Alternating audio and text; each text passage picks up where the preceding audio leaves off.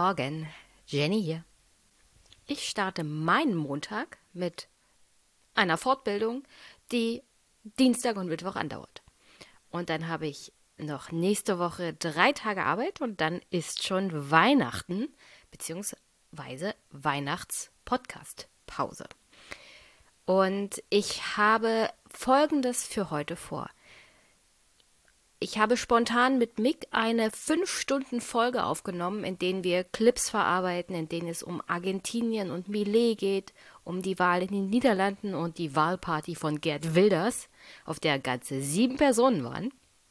Es geht um die Schuldenbremse, um die Klimapolitik, die COP28 in Dubai und die Konsensfabrik, ein Buch von Noam Chomsky und Edward Herman das Buch wurde dieses Jahr erstmalig auf Deutsch veröffentlicht und ist im Westend Verlag erschienen.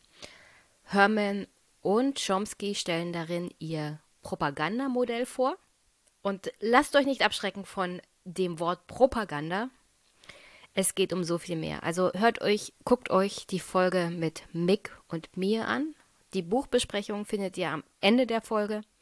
Aber last heißt ja noch nicht liest was für heute geplant ist. Also, ich habe einiges vorbereitet für einen Monologteil zum Thema Ukraine, noch mehr Schuldenbremse, Haushaltskrisen, Regierungsampelkatastrophe, aber auch zu der Konfliktsituation in Lateinamerika zwischen Venezuela und Guyana.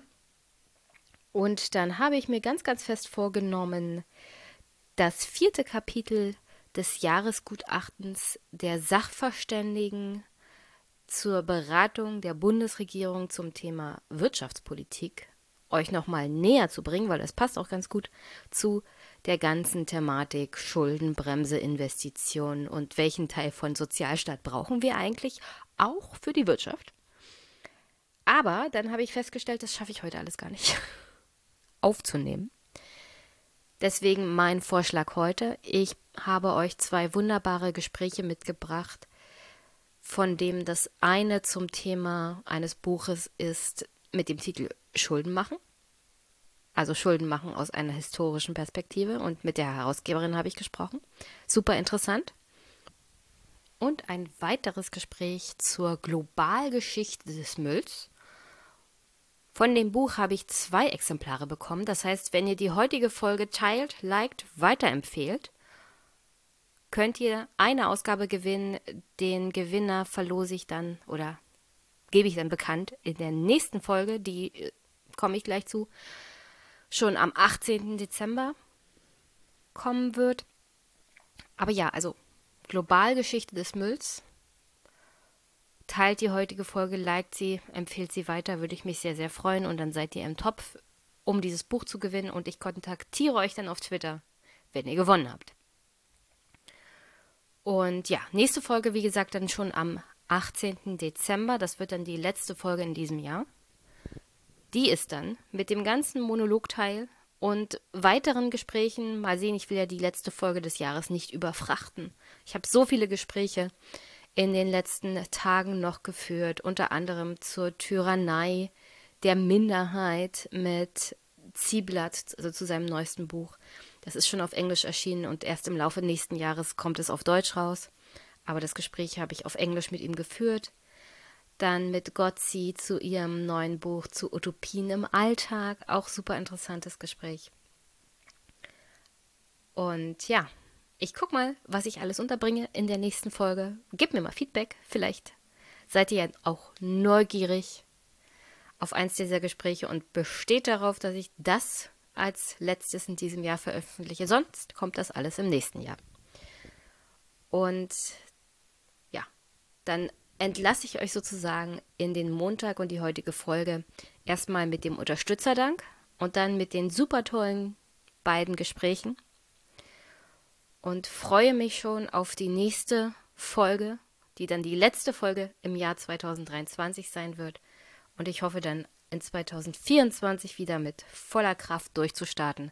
Oft Mick da zu haben, wieder hin und wieder dazu zu kommen, Monologteile zu organisieren in diesem Podcast, ist halt mit dem ganzen Buchgesprächen dann gar nicht mehr so einfach, weil man muss sich ja auch intensiv auf die Gespräche mit seinen Gästen vorbereiten. Also fällt der Monolog viel, viel hinten runter, aber einiges habe ich mir für die nächste Folge vorgenommen. Ihr könnt ja mal Feedback geben, wie ihr so zufrieden seid mit all den Folgen dieses Jahres, wie sich das so entwickelt hat und so. Also ich lebe ja auch von dem Feedback meiner Hörer. Das wisst ihr ja. Apropos Feedback. Es gibt ja auch Feedback in Form von Unterstützung. Insofern machen wir jetzt einfach den Superpack für den Monat Dezember auf. Der letzte Superpack Unterstützerdank für das Jahr 2023. Also volle Pulle rein und herzlichen Dank jetzt schon mal an alle.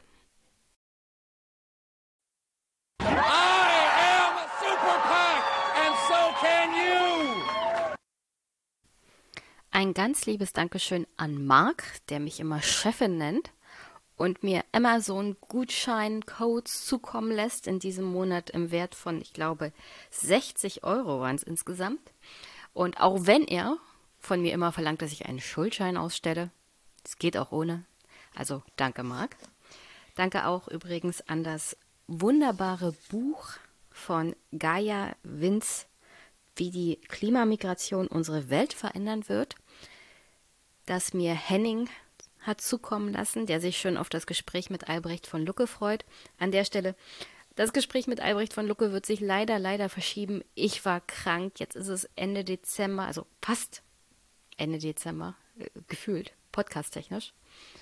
Und äh, auch für Albrecht wird es ja Ende des Jahres sehr, sehr eng, was die Termine angeht. Aber wir haben uns schon ein für Anfang 2024 ausgemacht und dann sprechen wir intensiv über alles, was so internationale Politik angeht.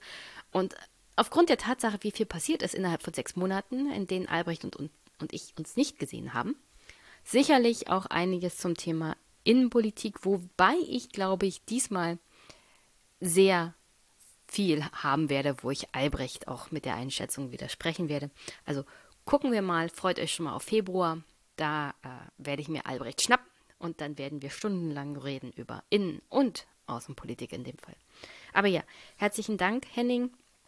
Bücher von der Wunschliste sind immer gerne gesehen und gelesen. Ist praktisch ein Weihnachtsgeschenk. Also danke auch, dass du dein Weihnachtsgeld investiert hast. Und weil wir Jahresende haben, geht ein Dank an alle Spender diesen Monat mit der jeweiligen Zahlung raus. Ähm, ich nenne ja in der Regel nur ab dem Betrag von 5 Euro. Auch den Betrag. Aber das machen wir heute mal anders, denn es ist Ende des Jahres. Also herzlichen Dank an Tobias, der regelmäßig 2 Euro spendet, an Flip für regelmäßig 3,33 Euro. Ein Dank an Ole, der ganze 50 Euro gespendet hat, als Dankeschön für die Einmischen-Folgen 2023. Und das ist nicht eine regelmäßige Monatsspende, sondern eine einmalige Spende am Ende des Jahres, aber trotzdem herzlichen, herzlichen Dank. Danke an Robert für 1 Euro, danke an Stefan für 5,55 Euro. Danke an Andreas für 7,77 Euro. Danke an Edith für 20,61 Euro in diesem Monat. Ich weiß ja jetzt mittlerweile nach Kontakt zu dir, dass die verschiedenen Summen daher kommen, dass es Umrechnungsmodalitäten zwischen unseren beiden Ländern gibt. Danke an Harald für 11,11 Euro. Danke an André für 2,50 Euro. Danke an Ingo für 1,11 Euro. Danke an Christoph für 2,22 Euro. Danke an Dominik für 5 Euro. An Anonym für 3 Euro. Danke an Marvin für 10 Euro und Kai, Dankeschön für die 5 Euro.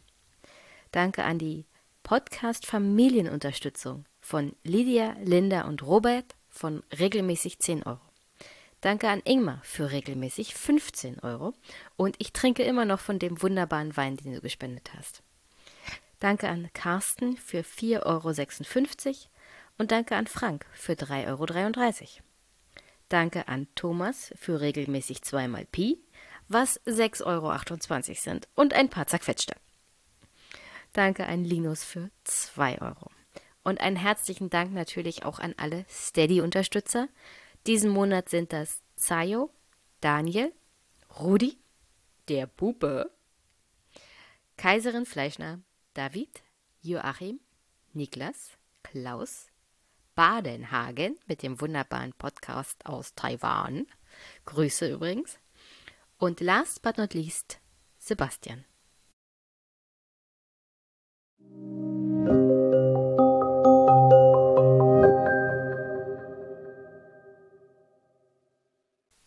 Und damit steigen wir ein in das erste Gespräch, das ich geführt habe mit Stefanie Middendorf. Sie ist Mitherausgeberin des Buches Schulden machen Praktiken der Staatsverschuldung im langen 20. Jahrhundert.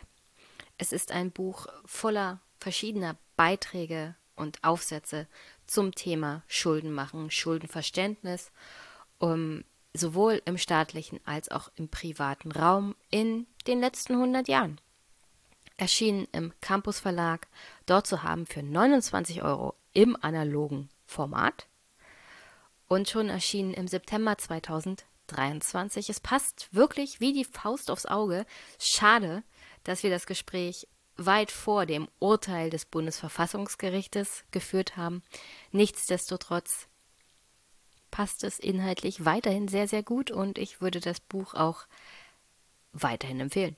Also guckt in die Shownotes, guckt es euch vielleicht mal an, wenn auch, wenn geht, in einer Bibliothek eurer Wahl. Ist ja auch möglich, es digital zu lesen. Und jetzt erstmal viel Spaß mit Stefanie Middendorf, der Praktik des Schuldenmachens und mir.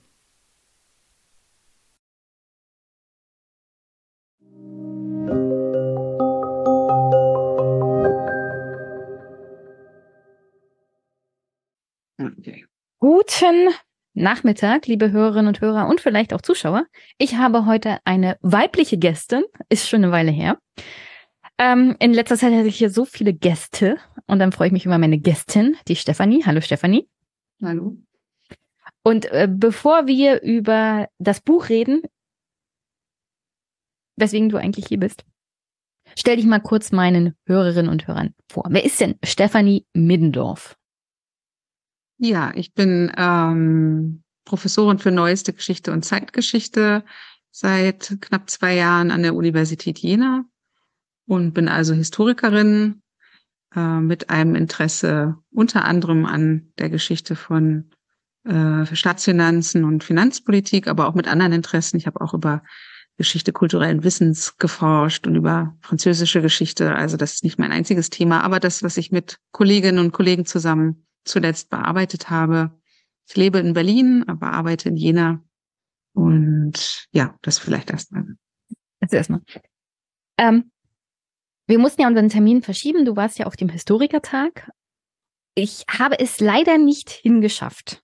Wäre gerne hingefahren, ähm, so als Podcasterin von vor Ort zu berichten, weil hier sind auch hin und wieder mal historische Bücher und ähm, auch Historiker Gäste und historische Bücher Thema. Aber äh, vielleicht kannst du mir ja kurz berichten, was ist denn so der Historikertag? Also treffen sich da die deutschen Historiker und machen die nächste Historikerdebatte auf? Und wenn ja, worum geht's? Ja, gute Frage. Also es ist ein wirklich sehr großes äh, Treffen, es ist einer der größten Fachkongresse, ähm, die es so gibt. Und äh, da gibt es immer ganz über drei, vier Tage verschiedene Panels und Sektionen auch gleichzeitig und nacheinander. Und ist es so eine Themen- und Leistungsschau, so ein bisschen des Faches. Ähm, und es gibt tatsächlich äh, immer auch Debatten, die verändern sich ständig, äh, die, die, die sozusagen das Fach prägen.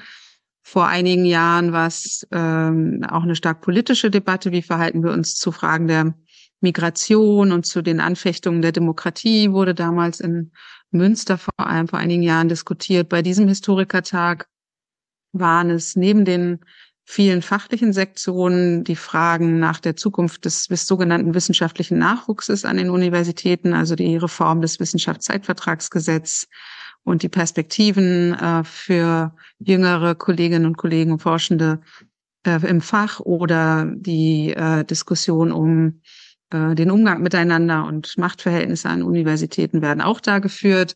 Und dann aber auch große, große Themen des Faches, wie zum Beispiel die Frage nach der Geschichte des Anthropozäns und der Veränderungen, die mit solchen Denken in großen Zeiträumen menschlichen und klimatischen Wandels für uns ähm, einhergehen, welche neuen Methoden wir dafür brauchen oder die Diskussion des um den sogenannten Historikerstreit 2.0 beziehungsweise das Verhältnis von äh, Holocaust-Forschung und Kolonialgeschichte.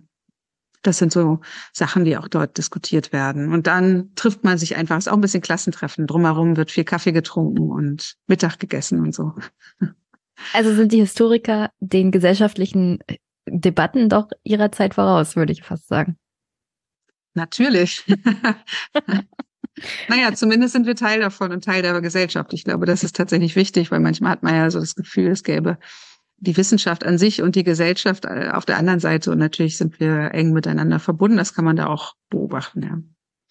Also, das meinte ich ja vor allem in Bezug auf das, was du angesprochen hast, was ihr in Münster dann besprochen habt, nämlich das Thema Migration. Wie sprecht ihr darüber? Wie debattiert ihr das?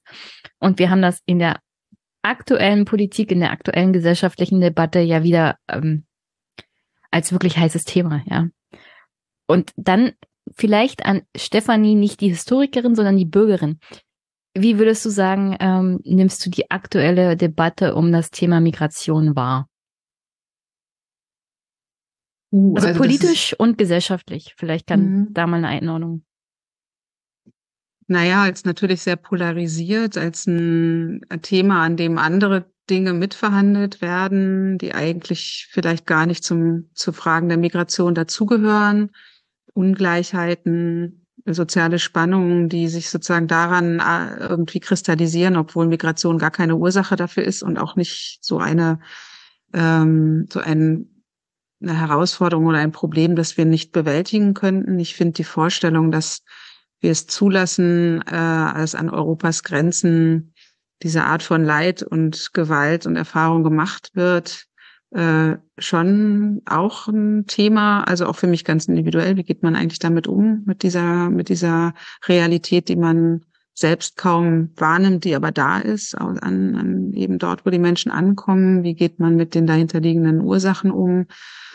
Ähm, wie geht man mit den Menschen um, die hierher kommen, auch mit den Ängsten, die ja nicht, äh, die, die ja zum Teil auch äh, an, an soziale Orte und soziale Lagen geknüpft sind. Ähm, also ich finde das wirklich eine große Herausforderung, aber ich glaube eigentlich nicht, dass die Migration an sich die Herausforderung ist, sondern der Zustand unserer Gesellschaft, der an diesem Thema sich sozusagen zeigt. Und die, und die, auch die, das Misstrauen in demokratische Verfahren zum Beispiel, das sich dabei zeigt oder überhaupt in die Demokratie.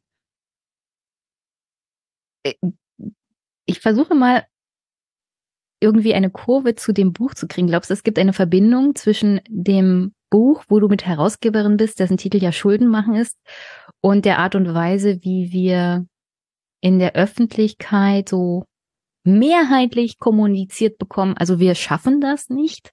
Die Kommunen schaffen das nicht mit mhm. der aktuellen Migration. Gibt es da eine Verbindung?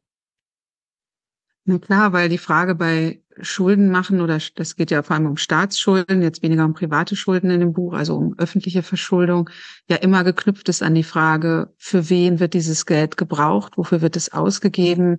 Sind das äh, Investitionen, die gut und richtig sind? Sind die ähm, zukunftsfähig oder nicht? Wie wird, wer profitiert von Staatsverschuldung? Wer ist, muss sie bezahlen?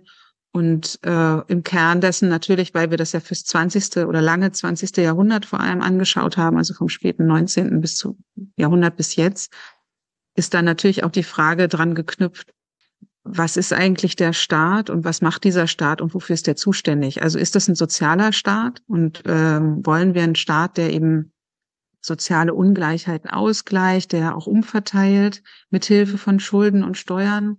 Oder wollen wir einen Staat, der möglichst schlank ist? Das heißt es dann ja oft und unbe also sozusagen äh, eher nur nur da ein bisschen ausgleicht, wo der Markt es nicht alleine regelt und dann braucht man eben weniger Schulden. Also es hat immer auch was damit zu tun, was die Leute sich unter dem Staat vorstellen und das merkt man ja auch in politischen Debatten in der Gegenwart, äh, dass der der Staat, was immer dann man dann damit verbindet, so ein Objekt oder Subjekt ist, über das viel gesprochen wird und dem einiges zugetraut wird oder vorgeworfen. Und das kann man an der Debatte darum, warum und für wen Schulden gemacht werden, auch machen. Und bei der Migrationsfrage ist es natürlich, da äh, ist es der Sozialstaat? Das haben wir auch zuletzt mit äh, merkwürdigen Bemerkungen über Zahnarzttermine und solche Sachen auch erlebt, dass die Vorstellung, man, es gäbe einen Staat, der dann irgendwann überfordert ist oder ein soziales System, das das nicht mehr tragen könnte und äh, das dann nicht mehr finanzierbar ist, natürlich mitschwingt und die Angst darum, dass uns dann irgendwann diese Strukturen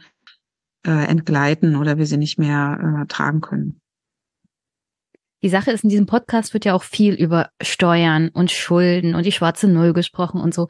Und ich, ich finde es immer ein bisschen verwerflich von Politikern, die die schwarze Null wie ein Fetisch vor sich hertragen, zu sagen, wir sind dann aber total mit so einer Situation überfordert, während ich gleichzeitig sehe, also wir haben jahrelang nicht investiert.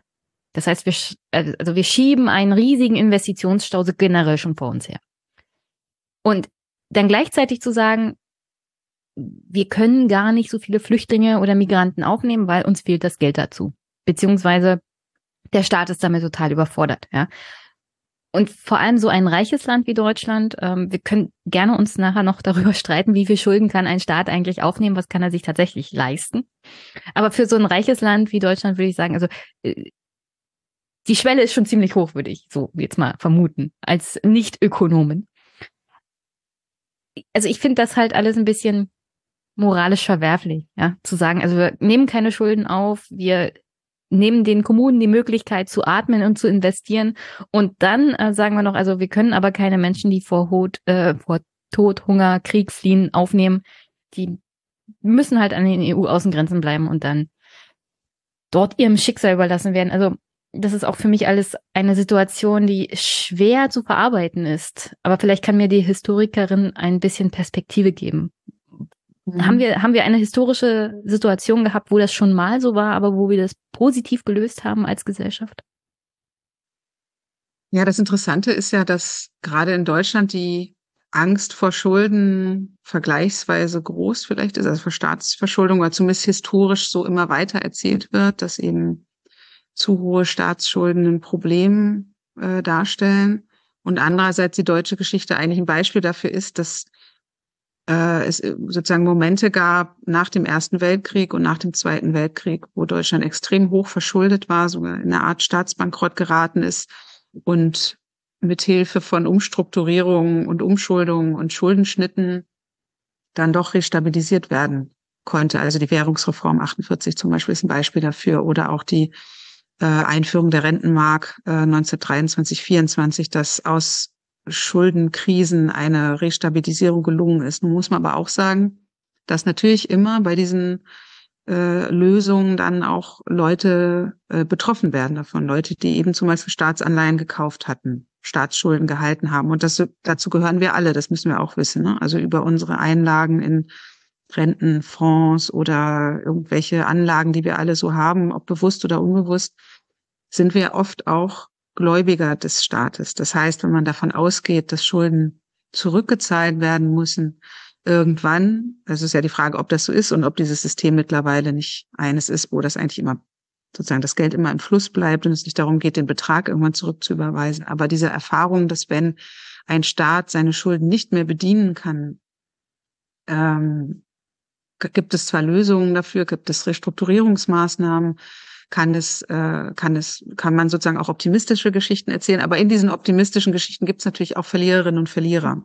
Und über die ist ja gerade in Deutschland über die Hyperinflation und so weiter da, äh, wo, wo viele äh, kleine Mittelschichts, kleine Anlegerinnen und Anleger oder Angehörige der Mittelschicht damals ihre Anlagen, äh, Einlagen verloren haben das ist ja sozusagen so eine Geschichte, die äh, in unser kollektives Gedächtnis sehr eingegangen ist, dass das so ein Moment ist, wo es eben schiefgegangen ist. Oder Griechenland, also das, wenn man sich sozusagen die Finanzkrisen nach 2007 und die griechische Situation dann anschaut, das war natürlich für den griechischen Staat, vor allem aber auch für die griechische Bevölkerung natürlich schon eine große Krisenerfahrung, dass man abhängig ist von internationalen Geldgeberinnen und Geldgebern und die plötzlich entscheiden, mitentscheiden können darüber oder wollen, welche Rentenerzahlungen möglich sind, welche Steuersätze. Also das heißt, es ist eben auch nicht ganz unproblematisch. Ähm, aber natürlich folgt daraus nicht, dass wir sagen können, wir ähm, in einer Situation, wo investiert werden muss oder wo wir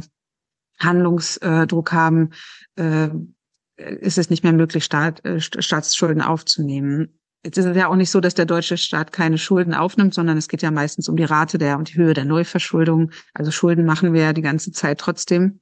Und die, und der, äh, die schwarze Null ist ja eine Konstruktion, die vor allem um die Frage der Neuverschuldung auch herum sich, sich sozusagen konstituiert. Aber ähm, also es gibt, es gibt, man kann in die Geschichte blicken und optimistische und, und äh, gelingende Formen finden.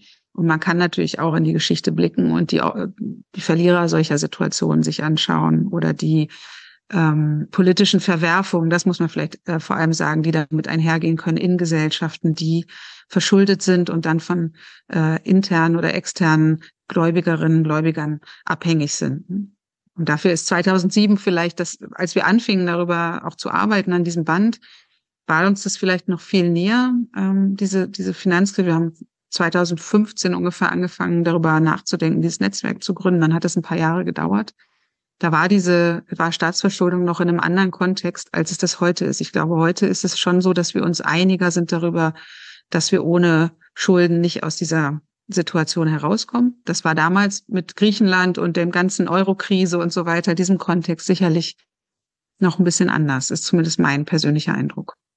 Ja, zwischenzeitlich ist ja auch viel passiert. Also zwischen mhm. 2007, 2008, der Finanzkrise, der Eurokrise und 2023 liegen jetzt auch schon eine globale Pandemie mhm. und ein ähm, Ukraine-Krieg, ein Angriffskrieg, der trotzdem äh, globale Ausmaße angenommen hat und vor allem für die Europäer so ziemlich alles ähm, auf den Kopf stellt, was man bisher als Realität wahrgenommen hat, beziehungsweise was man so erwartet hat für die Zukunft. Ja, also mehr Unsicherheit geht ja gar nicht.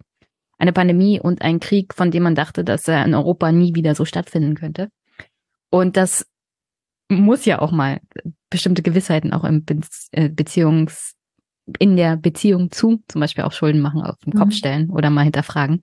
Wenn das nicht der Fall wäre, dann äh, wüsste ich auch nicht, was das Schuldenmachen an sich mal in Frage stellen könnte. Fall und das, also ähm, das ist auch, glaube ich, wenn man in die Geschichte blickt. Ähm, also jetzt ist es vielleicht für uns auch gegenwärtig besonders verdichtet, aber diese Erfahrung, dass das Thema, dass man diese Antwort äh, sind ist Schuldenmachen gut oder schlecht nicht per se geben kann, sondern immer in einer historischen Situation anschauen muss und dass es ganz unterschiedliche Auswirkungen haben kann, dass unterschiedliche Formen der Verschuldung oder Ausmaße von Verschuldung ganz andere Folgen haben können in einem bestimmten Kontext, äh, je nachdem sozusagen, wer von wem abhängig ist, wie viele Herausforderungen gleichzeitig passieren, ob es eine Polykrise ist oder eben nur eine.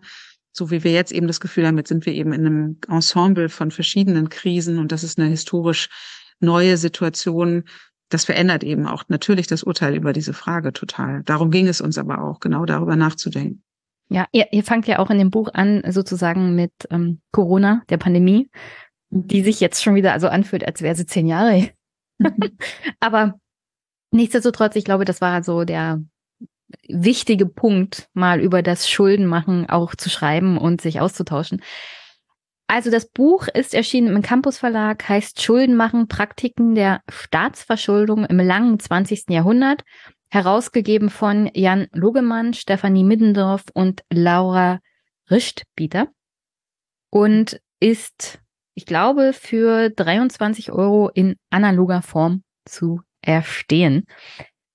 Findet ihr, liebe Hörerinnen und Hörer, natürlich in den Shownotes. Es gibt verschiedene Beiträge. Ich glaube, du, du hast die Einleitung geschrieben und einen Beitrag zum Thema, also Kleinanleger, deutsche Kleinanleger und wie sich das historisch im Prinzip äh, so sehr verändert hat. Also der Schock, ich glaube, der Schock der Mitte des 20. Jahrhunderts hat dafür gesorgt, dass die Deutschen eher so keine Aktienanleger mehr sind, oder? Ja, beziehungsweise die Deutschen sind jetzt, oder die deutsche Gesellschaft ist jetzt eh nicht die Investor-Demokratie, wie man das jetzt in den USA zum Beispiel, wo das eben früh auch mit demokratischer Kultur zusammenhing, dass man eben auch investiert in den Staat oder überhaupt Aktien kauft. Ähm, und mein, mich hat vor allem interessiert in dem Text, also in dem Einzelbeitrag, den ich geschrieben habe, neben der Einleitung, die ich mit Jan und Laura zusammen verfasst mhm. habe, ähm, also es, bei Marx, wenn man Marx liest, gibt es noch diese Klasse der Staatsgläubiger. Die beschreibt er da als sozusagen die Finanzaristokraten, die Staaten in ihren Fängen halten, die über Staaten auch entscheiden können, über Schicksale und über Gesellschaften damit eben auch, also sehr viel Macht haben. Und auch eine Klassen, einen Klassencharakter, also eine Gemeinsamkeit. Und so ist das ja auch, äh, ist unsere Vorstellung, also zumindest in der Finanzkrise war das eben sehr stark, diese Vorstellung, es gibt einzelne Gruppen, die Staaten in ihren Fängen halten und entscheiden und dann Staaten dazu zwingen, zum Beispiel Sanierungsprogramme durchzuführen, äh, Sozialleistung abzubauen, Demokratie auszuhebeln. Und bei Marx ist es eben diese Klasse der Staatsgläubiger. Und dann, wenn man heute auf den Finanzmarkt guckt, und das habe ich dann in diesem Text versucht, zu überlegen, wo ist jetzt diese Klasse eigentlich? Wer sind diese Leute? Wie findet man die in einem so komplizierten Schuldenmarkt, der ja mittlerweile eben wirklich ein Markt ist? Also so Staatsschulden werden an Märkten gehandelt, so wie andere Anlagen auch.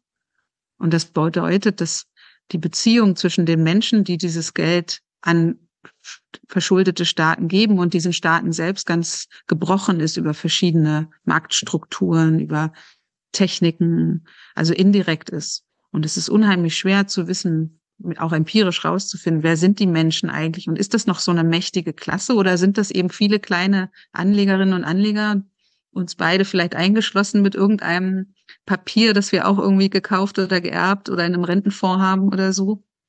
Sind wir eigentlich diese Klasse und welche Macht haben eben Kleinanlegerinnen und Kleinanleger eigentlich dann auch Beziehungen auf dem Schuldenmarkt zu verändern durch ihr Verhalten. Und da gab es ja so ein paar, es gibt ja immer mal wieder auch so äh, quasi Kampagnen auch von kleinen Anlegerinnen und Anlegern, auch in den letzten Jahren, die versuchen gezielt durch ihr Verhalten auch Firmen zum Beispiel oder eben auch äh, ja Fonds oder so zu Verhalten zu zwingen und über diese Frage der Macht eigentlich von derjenigen, die Staaten Geld geben, der privaten ähm, Leute, da habe ich nachgedacht in dem Text. Aber ist es nicht grundsätzlich für den Staat besser, so eine Situation zu haben, in der diese Staatsgläubiger kleine Personen sind, die sich untereinander vielleicht gar nicht kennen und wo es auch schwierig ist, das ihnen dann nachzuvollziehen? Das gibt ihm ja Souveränität und Macht am Ende zurück, weil der Einfluss direkt auf den Staat nicht so groß sein kann. Ja, das ist eine gute Frage. Ähm, denn zu Beginn des 20. Jahrhunderts, und da beginnt so diese populäre, das populäre Investment in Staatsschulden, das beginnt ja im Ersten Weltkrieg. Und da ist es so ein patriotischer Akt. Also der gute Deutsche oder der gute Franzose oder die gute Britin kauft eben oder Amerikanerin kauft einen Government Bond oder eine deutsche Staatsanleihe oder eben eine französische Obligation und das im Dienste sozusagen patriotischer äh, also im Dienste des, des ähm, Siegs im Krieg. Und halt, das ist sozusagen eine unmittelbare Beziehung, die auch politisch hergestellt werden kann durch Propagandamaßnahmen und Werbekampagnen und so weiter und Mobilisierungen.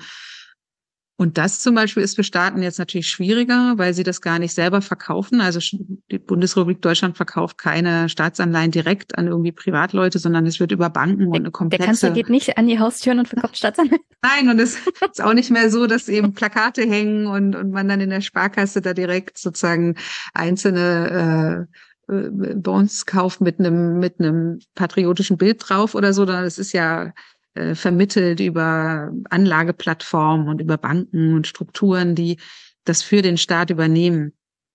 Und das heißt, diese Mobilisierung ist vielleicht schwieriger zu sagen, für ein bestimmtes Ziel wollen wir jetzt, dass Leute uns unterstützen, indem sie uns Geld leihen. Äh, andererseits ist natürlich die Beziehung, die entscheidend ist, vor allem die zwischen den Staaten und den Banken und den, äh, den sozusagen, die ja in sich auch nochmal unterschiedliche Strukturen haben. Das haben auch Kollegen in dem Band genauer angeschaut. Wer sind eigentlich die Primary Dealer und wie ist dieser Markt genau strukturiert? Und da gibt es natürlich eher, das ist dann eher die Beziehung zwischen Staaten und diesen Banken oder Finanzinstitutionen, Fonds wichtig, die Staatsschulden handeln. Da entsteht eigentlich das äh, das sind sozusagen die entscheidenden Schnittstellen, nicht mehr die zum Bürger oder zur Bürgerin so sehr. Das heißt, es gibt, na, die Macht hat sich verändert und ähm, die Abhängigkeit ist eher von den Banken und Finanzsammelstellen und Kapitalsammelstellen als von den Einzelnen. Aber ich wollte eben darauf aufmerksam machen, dass wir ja natürlich trotzdem mitentscheiden können darüber, indem wir über, wenn wir denn Geld anlegen, wenn wir so Geld genug haben, um es irgendwo zu investieren, äh, natürlich Teil des Marktes sind und uns dessen auch bewusst sind. Ja, ich, ich finde auch, das hat sowohl Vor- als auch Nachteile. Also zum Beispiel diese direkte Beziehung zwischen Staat und Bürger während des Krieges über diese Staatsfonds oder Staatsanleihen sorgte natürlich eher dafür, dass der Staat wenig Handlungsmöglichkeiten hat, zum Beispiel einen Krieg zu beenden. Also dann muss man halt, weil die Frage der Staatsanleihen im Raum steht, ähm, als Staat auch weiterhin einen Krieg führen zum Beispiel. Ich glaube, im Ersten Weltkrieg ähm, war das auch so ein entscheidender Faktor. Und ähm, auf der anderen Seite, wenn der Bürger äh, jetzt nicht mehr so direkt den Einfluss hat, sondern äh, der Staat eher so in Verhandlung ist mit Banken, dann kann das auch negative Konsequenzen haben, ganz klar. Also 2008 haben wir auch gesehen, wenn Banken zu mächtig sind, too big to fail, dann kann das auch negative Effekte haben auf Staat und Demokratie. Also alles so eine Frage von hm, Vor- und Nachteile in beiden Situationen durch, durchaus vorhanden. Aber kommen wir noch mal ein bisschen ganz, ganz zurück auf den Anfang. Was sind denn eigentlich Staatsschulden so im, also in einer modernen Staatlichkeit? Was muss man so darunter verstehen? Und was ist so der Unterschied vielleicht auch zu privaten Schulden?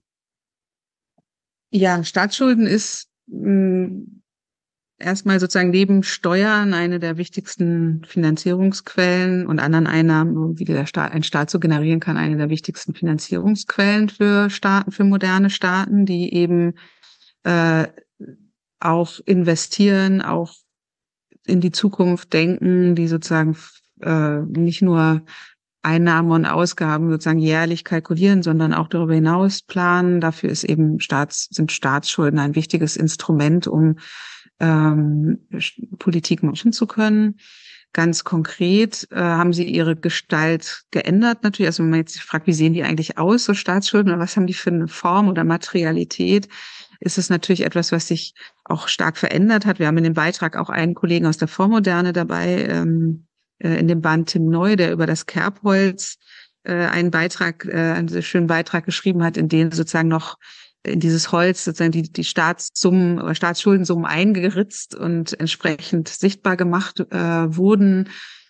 Dann gab es eben im äh, 19. 20. Jahrhundert vor allem die äh, Staatsschulden als Papierform, als Wertpapier quasi, das man kauft und wie ich gerade schon angedeutet habe, mit Bildern drauf und dass man dann in der Schublade hat oder an seine Enkel weitergeben kann. Staatsschulden haben immer unterschiedliche Laufzeiten, also lange, kurze, äh, je kürzer Laufzeiten sind oder je schneller Staatsschulden zurückgezahlt werden müssen, umso, das ist sozusagen in der in der klassischen Lehre, umso problematischer sind sie, umso länger Staatenzeit haben, Schulden zurückzuzahlen ist es, umso besser ist es für sie.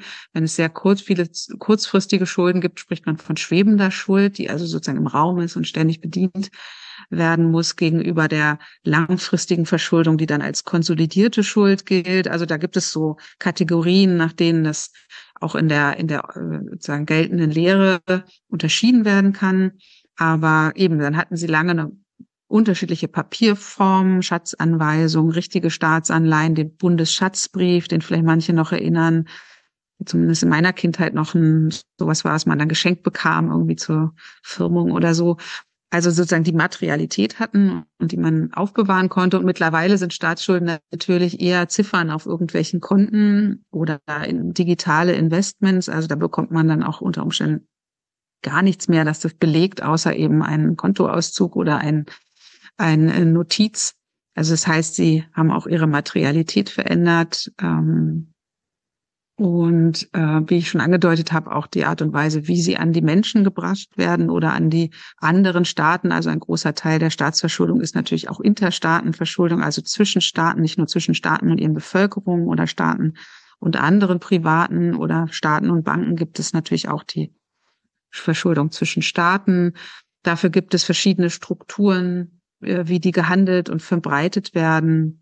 Das hat äh, früher in der Bundesrepublik die Bundesschuldenverwaltung vor allem gemacht, zusammen mit der Bundesbank. Also da gab es noch eine Administration, die das gemacht hat. Jetzt macht es die Deutsche Finanzagentur. Das ist so eine Art äh, Privatisierungsagentur gewesen, die um 2000 eingerichtet wurde und die eben direkt mit Banken und anderen ähm, sozusagen Finanzinstitutionen eher Kontakt hat und mit als mit einzelnen äh, Menschen aus der Bevölkerung sozusagen unmittelbar interagiert. Ähm, ja, also das vielleicht sozusagen, das sind Staatsschulden. Es gibt da einen Beitrag, der fängt mit äh, Mr. Robot an, diese TV-Sendung. Heutzutage ist ja auch alles digital. Mhm. Was passiert denn, wenn der Finanzminister die Staatsschulden auf dem Konto einfach auf Null setzt? Geht das? Ist dann überhaupt noch mm. nachvollziehbar, dass Deutschland Schulden hat? Nein, es, es gibt ja sozusagen nicht nur eine Stelle, wo sie notiert sind. Diese missige Buchhaltung. ja, ja, naja, immer auch die Gegenseite. Also so einfach wird es nicht sein. Es gibt ja andere, die auch ihre Konten und ihre Notizen haben. Aber natürlich ist es ein wichtiger Punkt, dass Staatsschulden oder überhaupt auch Staatshaushalte, äh, in denen Schulden ja vermerkt sind, also die stehen dann im, ähm, im Staatshaushalt, sind die eben vermerkt, genauso wie Einnahmen und Ausgaben eben auch die äh, Aufnahmen von Steuern und Schulden da vermerkt sind. Und natürlich hat das immer einen, auch einen fiktiven Charakter. Also was genau ist eigentlich zum Beispiel damit gemeint mit Neuverschuldung? Was fällt da rein? Welche Dinge werden da rausgerechnet vielleicht? Oder gibt es sowas wie eben dieses Sondervermögen, über das wir jetzt ja mehr wissen, seit letzt, ähm, letztem Jahr, also das eine Bedeutung gewonnen hat, nochmal als, als Kategorie, die irgendwie außerhalb des Haushalts angesiedelt ist des offiziellen Haushalts. Das ist nicht das erste Mal, dass solche ähm, Sonderfonds oder Sondervermögen ähm, genutzt werden, um Investments oder um Ausgaben jenseits des Staatshaushalts tätigen zu können.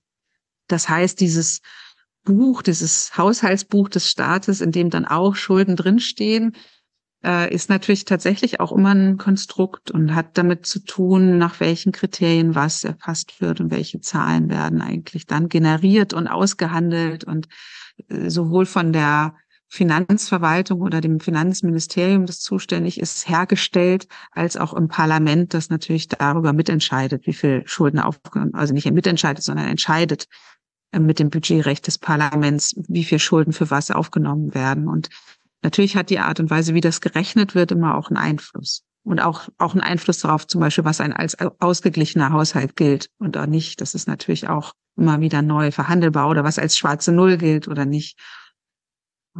Was mich ähm, so grundsätzlich auch interessieren würde, ist, warum interessieren sich Historiker dafür, dass Staaten Schulden machen oder Staatsschulden an sich aus historischer Perspektive? Was ist daran so spannend?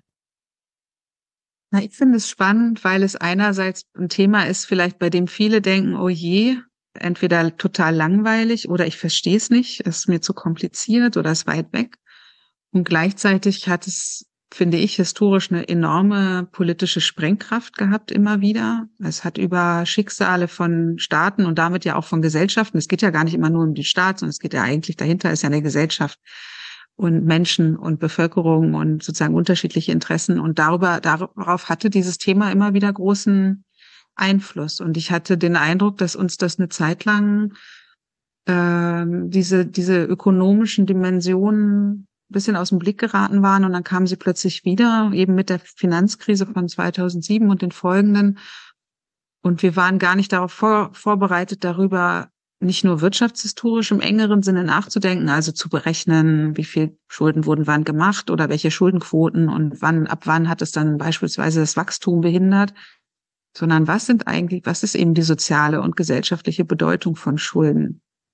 Was irritiert Menschen äh, an diesem Thema? Was macht ihnen Angst? Was macht ihnen vielleicht auch Hoffnung?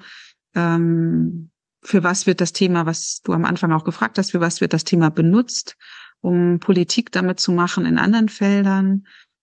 Ähm, wie, wie entstehen solche Ideale wie die schwäbische Hausfrau oder die schwarze Null jetzt in der Bundesrepublik? In anderen Ländern gibt es eben andere, vielleicht Narrative. Ähm, wie kann es sein, dass äh, verschuldete, also wir haben auch einen Beitrag über Kanonenbootdiplomatie mhm. von Sebastian Teupe dabei, also dass es sozusagen Zeiten oder Momente gab, in denen Staatsverschuldung sogar zu militärischen Interventionen oder zumindest dem Drohen mit militärischen Interventionen wenn, führen wenn konnte. Staaten Schuldner haben, die andere Staaten sind und dann sozusagen mit Kriegsmaterial gekommen wird, um die Schulden einzutreiben. Genau, genau. Das macht man heutzutage anders. Da ähm, nimmt man einfach nur die Ausleihen in Museen auf der Welt von Argentinien in Schutzhaft sozusagen, bis die Schulden bedient sind. Da gab es ja auch solche Fälle. Ja, ja, genau, genau. Also diese und und dann finde ich wird es ein Thema, das ganz viel mit anderen Themen und anderen Konflikten zu tun hat, die man aber da oft über dieses Thema auch zusammenbringen kann und übrigens auch Leute zusammenbringen kann, die sonst gar nicht unbedingt miteinander forschen würden, so wie in unserer Gruppe eben auch. Wir sind ja eine größere Gruppe gewesen, die zusammen darüber nachgedacht hat und nicht alle von uns sind klassische Wirtschaftshistorikerinnen auch nicht alle von uns sind überhaupt Historikerinnen, da sind auch Soziologinnen und Soziologen dabei, äh, Politologen, Wirtschaftswissenschaftler. Also das war natürlich auch eine Idee, dass man dieses Thema auch nicht nur in einer Disziplin ansiedelt, wenngleich die historische Perspektive schon die dominierende ist, die uns am meisten zusammenhält.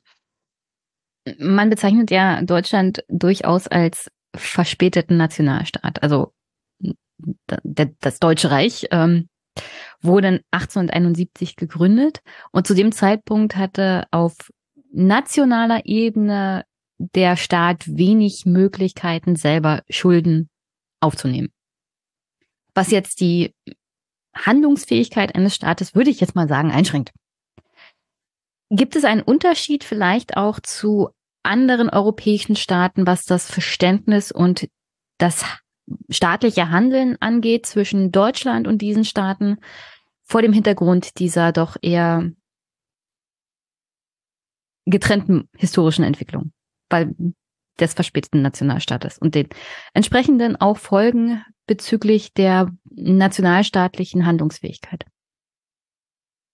Ja, ich meine, was du so ein bisschen andeutest, ja die Sonderwegsthese, die vielleicht jetzt nicht mehr unbedingt das ist, worauf wir uns so, was sozusagen wir jetzt alle sagen würden, Sonder, Deutschland geht sozusagen Sonderweg, der auf die Verspätung der Nationswerdung zurückgeht. Ich glaube, dass ähm, äh, nee, so also darauf wollte ich gar nicht hinaus, sondern eher so auf die Frage, äh, geht Deutschland als Gesellschaft und als Staat ähm, so restriktiv mit dem Schuldenmachen um, weil sie erst später zu gekommen sind?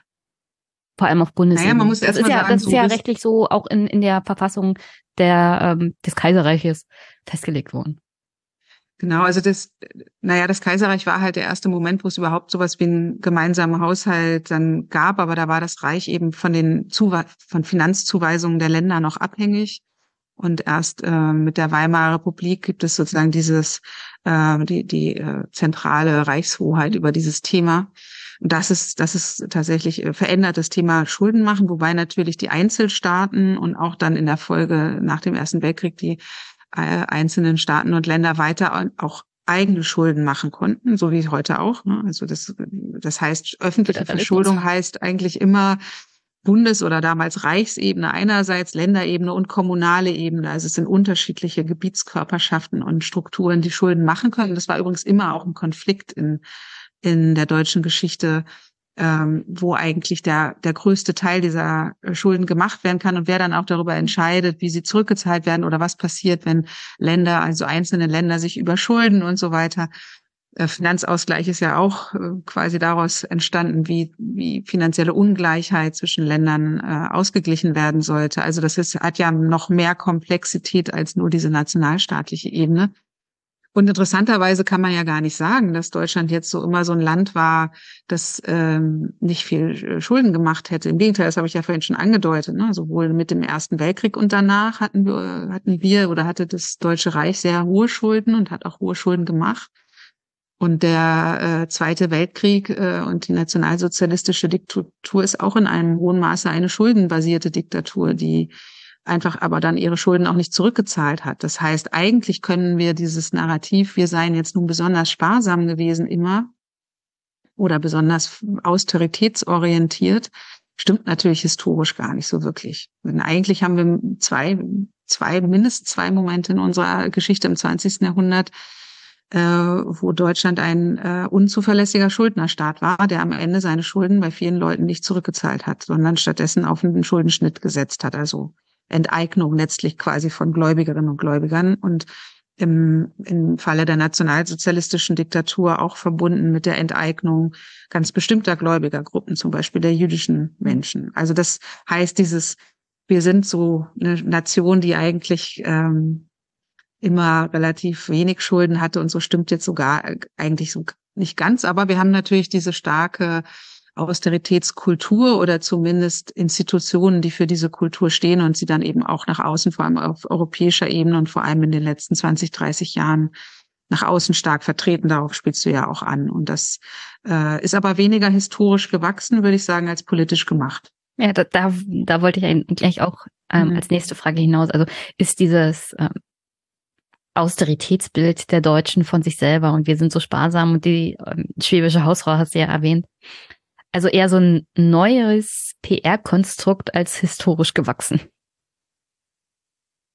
Naja, es hat schon was auch mit den Institutionen zu tun, die nach dem Zweiten Weltkrieg eingerichtet wurden. Die, also die Rolle der Bundesbank, wie sie eben als unabhängige, ähm, politisch unabhängige Zentralbank in der Bundesrepublik eingerichtet wurde, hatte natürlich was damit zu tun, dass die Reichsbank in der Zeit vor 45, also in der nationalsozialistischen Zeit, äh, ab 1939 nicht unabhängig war, sondern politisch abhängig und entsprechend quasi ähm, äh, einfach ausgeführt hat, was sich der Führerstaat so ausgedacht hat und Geld gedruckt und so weiter. Und das aufgrund dieser Erfahrung ist nach 45 schon sowas wie eine austeritätsorientierte Struktur in der Bundesrepublik errichtet worden mit einer unabhängigen Zentralbank, die quasi die Finanzpolitik überwachen und, und steuern konnte.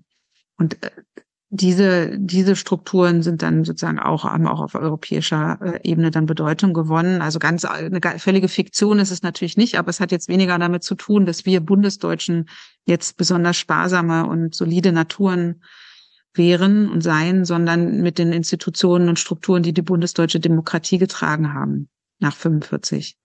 Aus historischen Gründen zum Teil. Okay. Also müssen wir doch nicht alle schwäbische Hausfrau werden. Sowieso nicht. ähm, äh, du hattest ja die zwei großen, großen Kostenpunkte der deutschen Geschichte erwähnt, der Erste und der Zweite Weltkrieg. Welchen Zusammenhang haben eigentlich Kriege, Staatsverschuldung und Nationalstaaten? Also welche Beziehung besteht da untereinander zwischen diesen drei Elementen? Ja, die sind natürlich total eng miteinander verbunden. Also eigentlich ist der Krieg sozusagen, sagt man manchmal, der Vater oder die Mutter, äh, wie man will, der Staatsverschuldung, weil das eben der Moment ist, in dem große Ressourcen benötigt wurden, schon nicht nur in der Geschichte der modernen Zeit, sondern oder der modernen Gesellschaften, sondern schon auch in vormodernen äh, Staaten. Also das ist der, der, Zeitpunkt, wo Ressourcen aufgenommen werden müssen, zunächst von privaten Bankiers oder privaten ähm, Finanzgeberinnen und Finanzgebern und dann eben über eine Bankenstruktur institutionalisiert. Und die Kriege sind Treiber äh, der Verschuldung und auch Treiber, würde ich sagen, der Ausbildung entsprechender Strukturen. Zunächst eben von Banken und, und äh, entsprechende Konsortien und Verfahren, aber auch von einem Markt, auf dem Staatsschulden dann mehr oder weniger gehandelt werden können. Das gilt zumindest für das 20. Jahrhundert bis zum Zweiten Weltkrieg. Jetzt muss man sagen, jetzt leben wir eben in einer äh, Epoche, in der Staatsverschulden auch aus anderen Gründen, also nicht mehr allein kriegsbasiert, sondern eher krisengetrieben ähm, entstanden sind. Also seit den 70er Jahren das Anwachsen der Staatsverschuldung, das wir seither erleben, ist eben nicht mehr an einen Krieg oder einen Weltkrieg gebunden gewesen, sondern eher an äh, andere Veränderungen, Krisenerfahrungen und eine Vielzahl von ähm, ja, Konfliktsituationen und Auseinandersetzungen auf globaler Ebene dann, aber eben nicht mehr an diesen einen großen Krieg. Das heißt, haben wir, haben wir jetzt sozusagen, darüber wird ja auch viel nachgedacht, äh, eine historisch etwas veränderte Situation, aber im Kern sind die äh, genetisch miteinander verbunden, dieses Ebenen von Krieg, Staat und äh, Verschuldung. Würdest du sagen, es ist historisch gut, wenn sich das Staatsschulden machen wegentwickelt von der Verbindung zum Krieg? Mhm. Naja, es geht, ist, glaube ich, immer die Frage, was sind die Ziele, für die Schulden aufgenommen werden? Sind das gute oder schlechte? Und ähm, Jetzt ist Krieg, das erleben wir ja gerade eine ziemlich komplizierte Erfahrung und komplizierte Angelegenheit. Äh, und die Frage, wofür und welche Ziele führt man Krieg oder involviert man sich in militärische Auseinandersetzungen, die haben wir ja jeden Tag quasi alle vor uns und das Nachdenken darüber.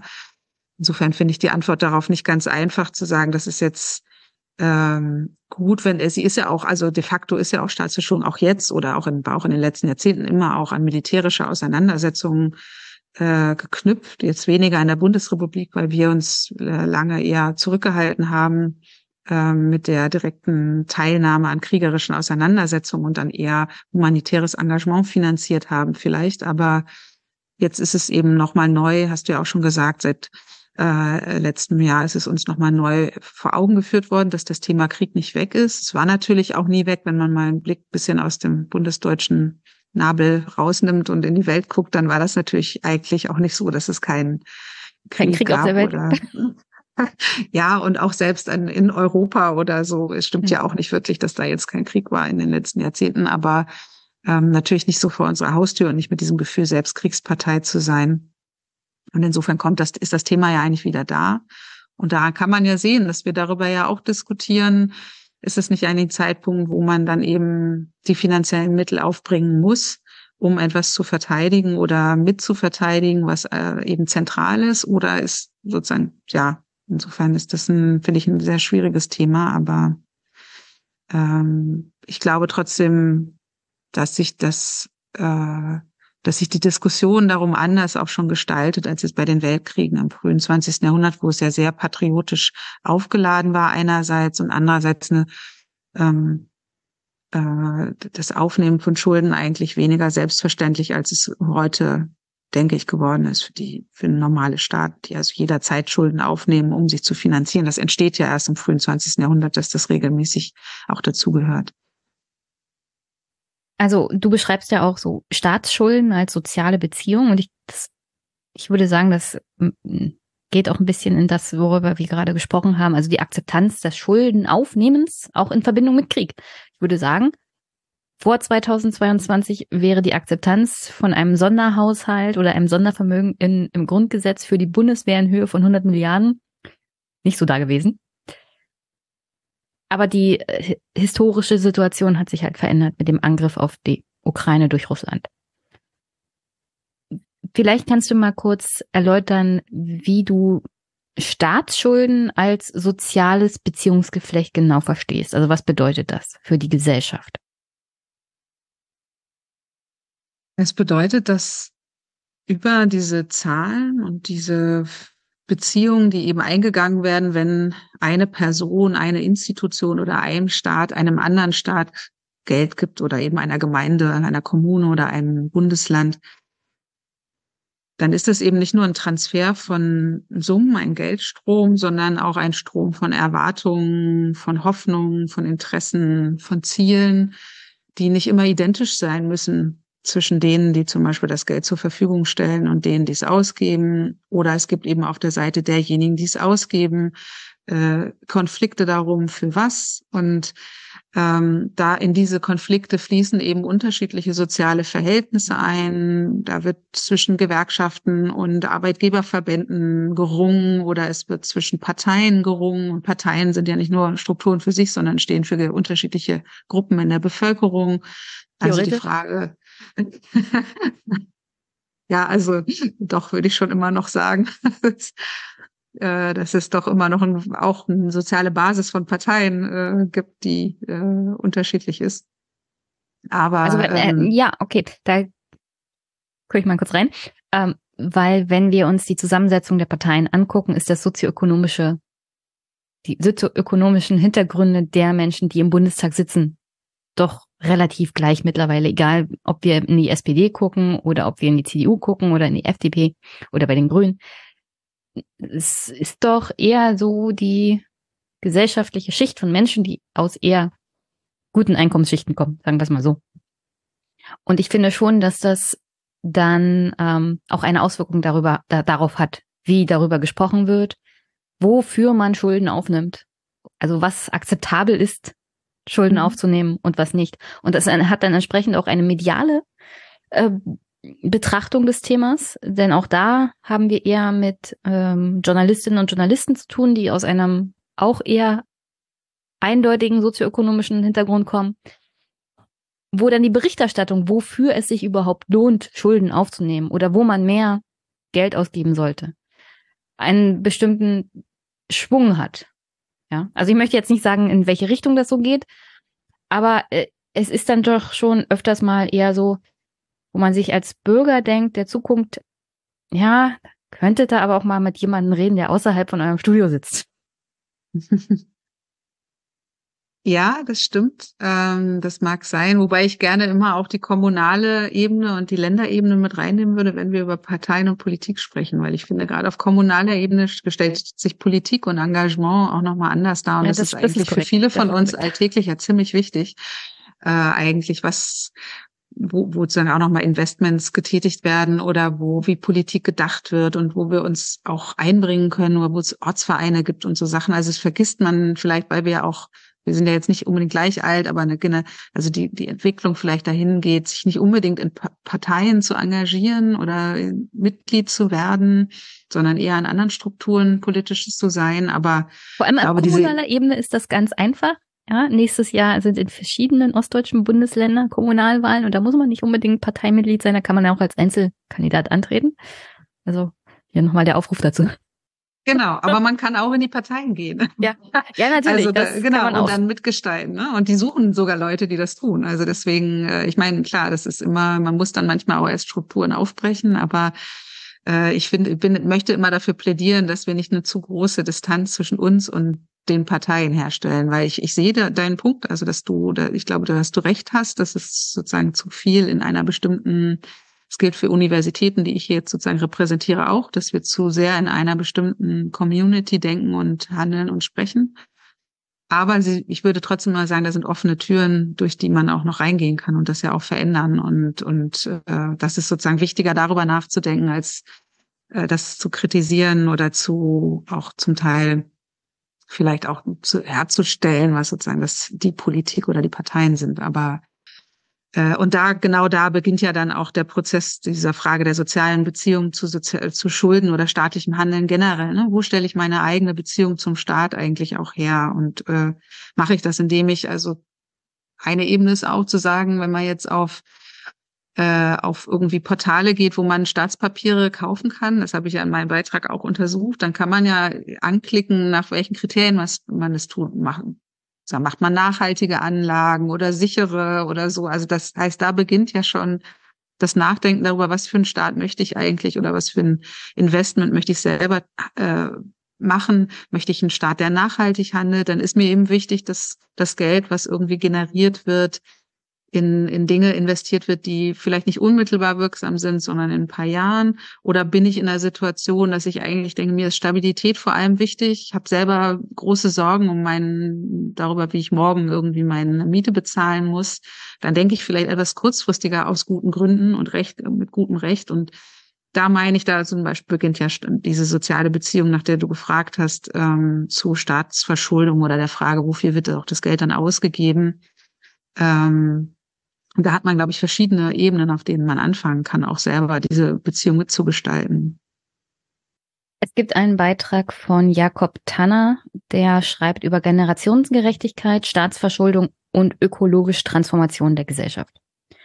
Und da geht er nochmal auf das Gerichtsurteil des Bundesverfassungsgerichts vom April 2021 ein, wo festgestellt wurde, dass das deutsche Klimaschutzgesetz zu wenig ist, um die Klimaschutzziele zu erreichen, die der, die die Bundesregierung sich selbst gesetzt hatte. Und geklagt hatte natürlich äh, Fridays for Future und die zukünftigen Generationen, also vor allem für die zukünftigen Generationen auch. Und das Bundesverfassungsgericht stellte fest, also das Grundgesetz gibt einem als Bürger die Möglichkeit der Freiheit und der freien Entfaltung. Und die Tatsache, dass die Bundesregierung derart schlechte Gesetze macht, verstößt gegen Grundrechte zukünftiger Generationen, weil sie nicht mehr die Möglichkeit haben werden, sich so frei zu entfalten, weil diese Klima, ähm, weil dieser Klimawandel kommt und die Bundesregierung nicht viel, nicht genug dafür tut. Und ähm, warum ich das erwähne, ist, ich fand diesen Beitrag sehr, sehr gut. Und es geht halt auch in, also von der historischen Perspektive in die Gegenwart rein, in der wir aber wenig darüber reden. Wir hatten es ja schon mehrmals angedeutet, dass man eigentlich viel investieren müsste und vielleicht auch Schulden machen müsste auf längere Perspektive, um zu investieren, wir aber gleichzeitig in dieser Situation sind, in der die Gesellschaft sich ähm, in einer Polykrise fühlt, fühlt und gerade dann es vielen Menschen schwer fällt, längerfristig zu denken. Also jetzt Schulden aufzunehmen, sich ähm, also sich einzuschränken und äh, an die Zukunft zu denken. Also wie kann man vielleicht auch diesen gesellschaftlichen Konflikt irgendwie lösen? Schwierig, ich weiß. Ja. wow, Aber ja. wir lösen das jetzt hier mal heimlich und verraten es keinem. Genau. Dann mal gucken, was dann draus wird, ja. Hm, also ich finde das auch wirklich eine ganz schwierige Frage. Und ich fand aber zum Beispiel eben diese Klage zu machen und damit so eine Entscheidung herbeizuführen, eine ziemlich kluge und gute Strategie, überhaupt mit dieser Frage mal umzugehen. Ne? Also ähm, auch eine konstruktive, weil sie neue ähm, Kategorien, ein neues Denken erfordert und herausfordert. Insofern ist es ja auch schon mal ein Schritt, ne, überhaupt so eine Entscheidung herbeizuführen und zu sagen, so, da ist jetzt eine neue Basis und auf dieser Basis müssen wir neu darüber nachdenken, was bedeutet zum Beispiel Freiheit, äh, auch was bedeutet Zukunft, wie man den lösen kann. Also, uh, ähm, neue Partei gründen und Schuldenbremse abschaffen. Ich meine, ähm, was naja, vielleicht, vielleicht bevor, kannst du noch kurz nachdenken, aber ich finde es halt so interessant, dass ich könnte daraus interpretieren, also die Schuldenbremse steht nicht über dem Recht auf freie Entfaltung des Bürgers auch in Zukunft. Ja, und vielleicht sollte man die Schuldenbremse mal dann zur Seite schieben. Das gibt ja das Grundgesetz auch her. Ja, das steht ja nicht da drinnen, diese Schuldenbremse, und dann heißt das, ihr dürft nicht mehr Schulden aufnehmen als das, was jetzt hier drinnen steht, sondern es steht auch im Grundgesetz drin. Also bei bestimmten Voraussetzungen, bestimmten Krisen mhm. darf man durchaus auch über diese Neuverschuldung hinaus noch mehr Schulden. Ja, ich meine, das wurde ja jetzt auch ein, gemacht. Ein, also es wird behandelt wie das erste Gebot oder so.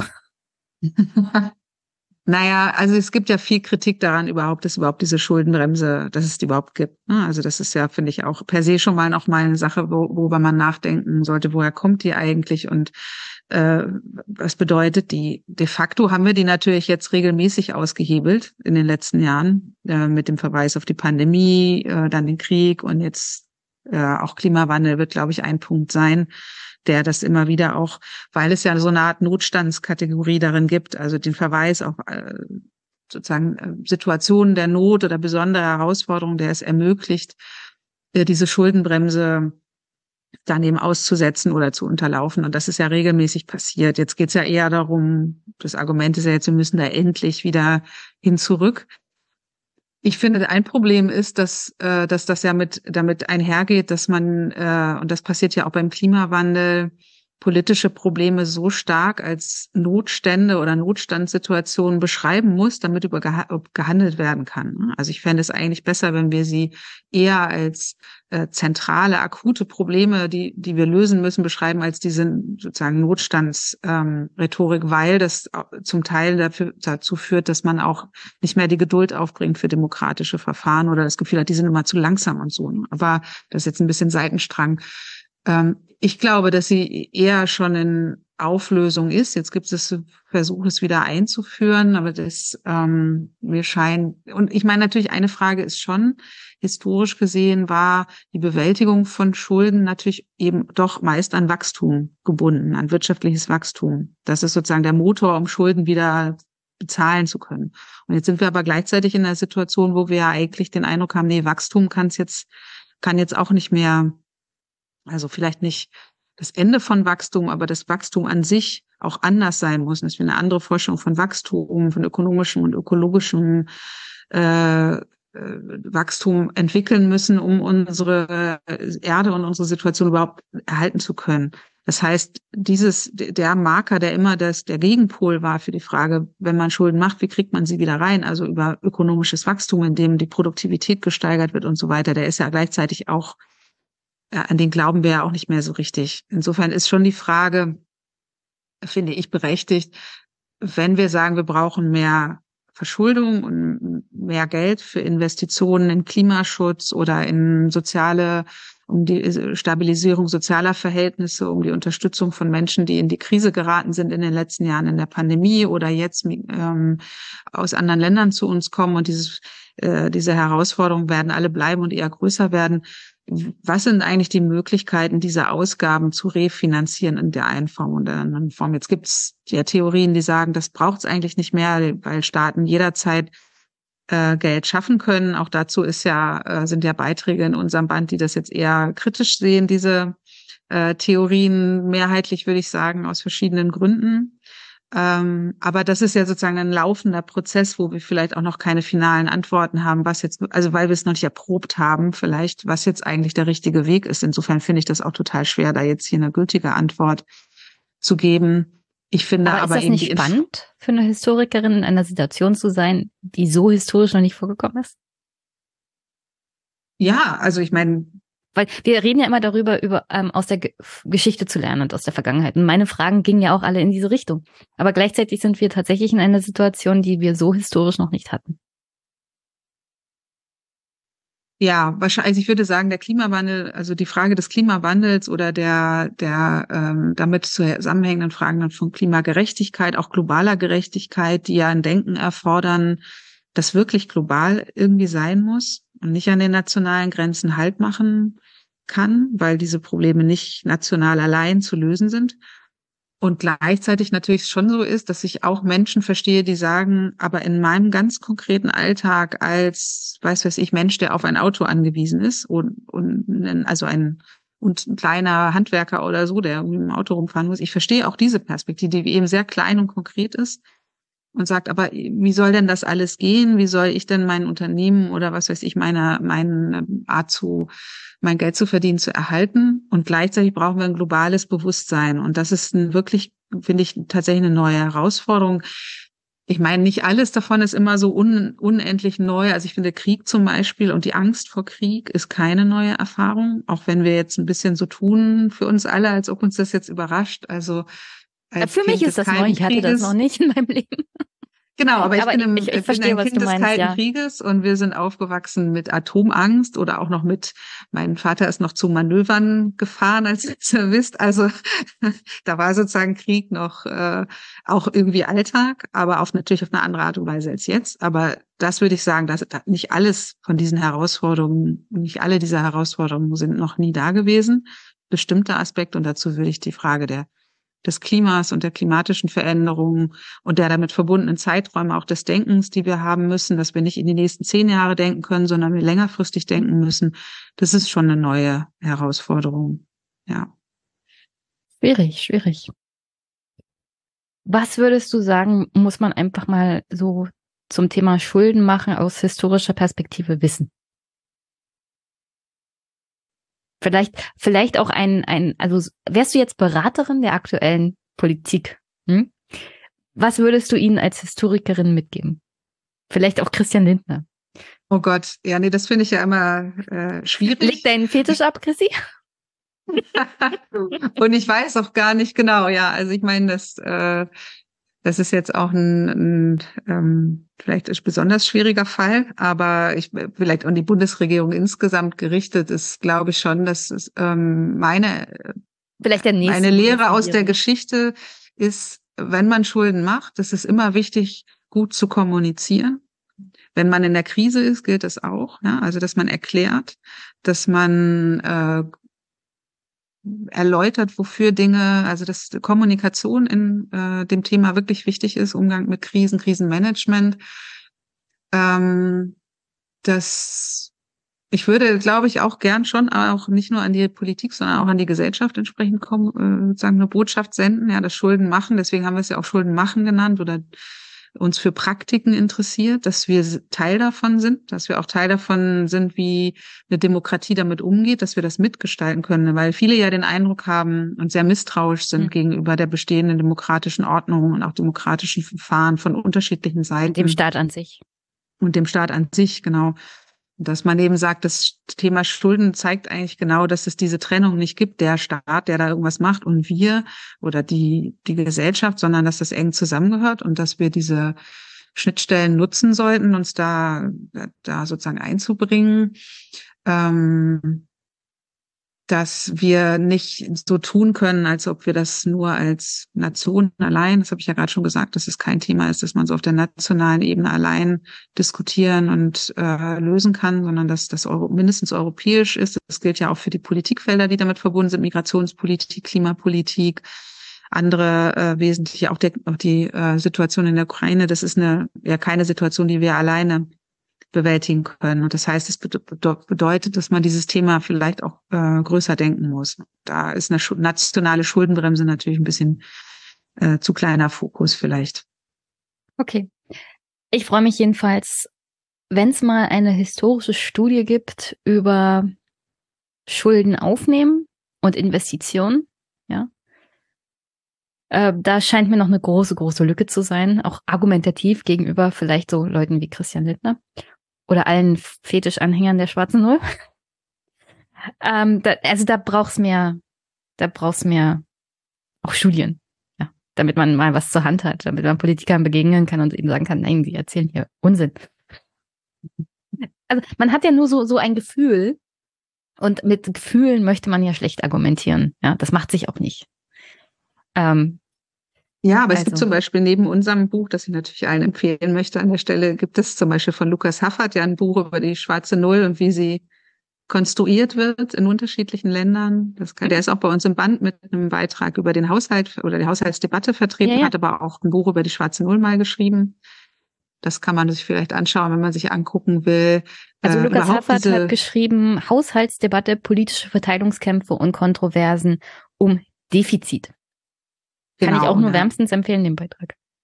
Ja, genau, den kann man sich anschauen. Oder auch die ganzen Bücher, die so geschrieben wurden darüber, wie ökonomische äh, Konstrukte eine Rolle spielen. Also sei es die jetzt die Schuldenbremse oder dazu gibt es einen Text von Adam Tooze auch. Ähm, ich weiß jetzt gar nicht aus dem Kopf, wo der erschienen ist über die Schuldenbremse und wie sie entstanden ist. Ähm, und es gibt Texte über die Entstehung des Bruttosozialprodukts als eine Kennziffer, mit der dann Politik gemacht wird also die hergestellt wird von Experten und dann macht man damit weltpolitische ähm, oder äh, Politik auf globaler Ebene hm, durch den Vergleich. Man einen Song draus. ja, das auch, genau. Beste PR, ja, PR ever.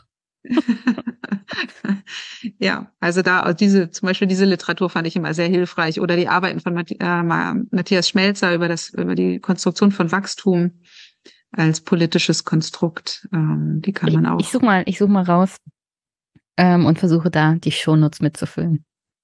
Tja. Okay, hast du sonst noch eine Botschaft an die Hörerinnen und Hörer? Äh, Außer lest nee. das Buch. Lest das Buch, genau, und beschäftigt euch mit Finanzen. Das finde ich wirklich. Also auch ja. wenn es ein bisschen Überwindung kostet oder ich glaube ehrlich gesagt, die Jüngeren tun das viel mehr, als meine Generation es vielleicht getan hat in dem Alter sich mit Finanzen und Ökonomie auseinanderzusetzen und äh, die gesellschaftlichen Dimensionen daran vor allem immer zu sehen und sich nicht von ökonomischen Expertisen so sehr leiten zu lassen. Denn die sind ja sehr dominant, die Kollegen aus der Wirtschaftswissenschaft. Das war die ja auch ein Anlass äh, für uns dazu mit einzusteigen und zu sagen, wenn man es historisiert, lernt man nochmal andere Dimensionen kennen und kann das Thema vielleicht nochmal anders diskutieren.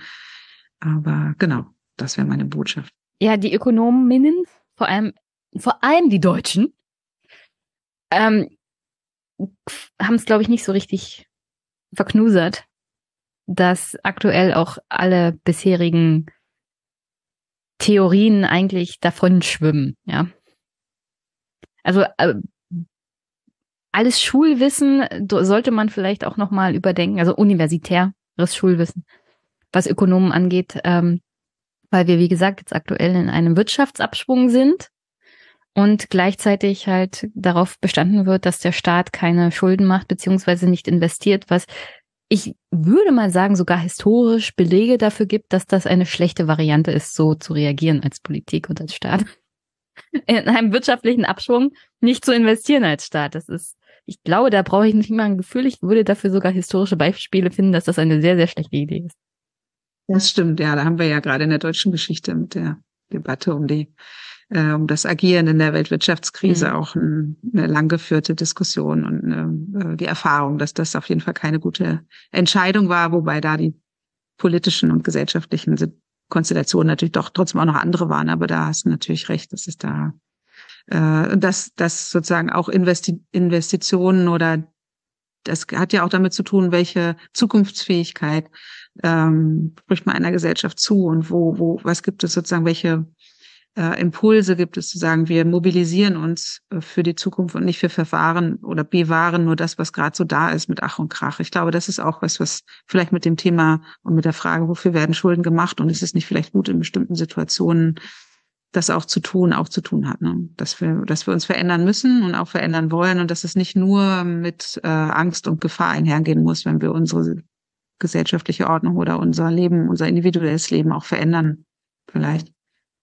Ja, oder dass es nicht nur zwangsweise schlecht ist, wenn der Staat auch als Investor auftritt. Ja, also so als äh, gebürtiger Ossi könnte man mir ja durchaus Kommunismus oder so vorwerfen, aber ich sag mal, es ist nicht grundsätzlich schlecht, wenn der Staat als Investor auftritt, ja, und sich um bestimmte Grundbedürfnisse kümmert.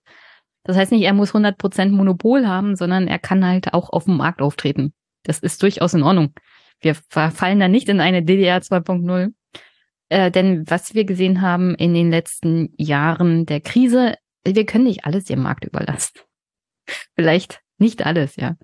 Auch, ähm, also wenn wir uns zum Beispiel die Impfstoffe angucken, die während der Corona-Krise dann hochgekommen sind, vieles von dieser Grundlagenforschung war ja gerade an Universitäten und das war ja gerade staatlich gefördert. Also kann man nicht sagen, dass alles der Markt regelt. Ganz im Gegenteil. Der braucht auch den Staat. Nee, aber ich glaube, hast du den Eindruck, dass das die äh, Einstellung in Deutschland ist, dass alles der Markt regelt? Das würde ich jetzt gar also nicht. Also wenn ich so Herrn Lindner zuhöre, schon. Ja, aber wir haben ja noch andere Leute, sowohl ja, in der Politik auch die anderen Leute sind jetzt aktuell nicht der Kassenwart der Nation. Ja, so wird er ja medial auch noch. Das war ja das Furchtbarste. Da gab es ein, ein Interview mit der Zeit und da wurde er gefragt, also Sie sind der strenge Kassenwart der Nation. Dann würde ich mich fragen, ist er jetzt der Kassenwart eines Sportvereins in Hintertupfingen oder was? Was, was ist denn das für eine journalistische Handhabung des Bundesfinanzministers, der über Wohl und Wehe der zukünftigen Generation entscheidet, indem er einfach mal die Schuldenbremse festhält, als wäre es die, das goldene Kalb?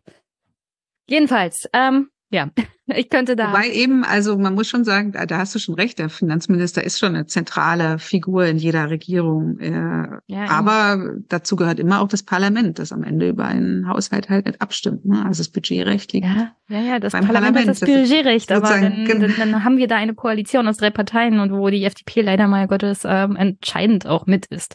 In der Opposition sitzen dann so Parteien wie die AfD und die Union, die jetzt auch nicht größten Vertreter von vernünftiger Finanzpolitik darstellen und die AfD dann noch weniger als die Union.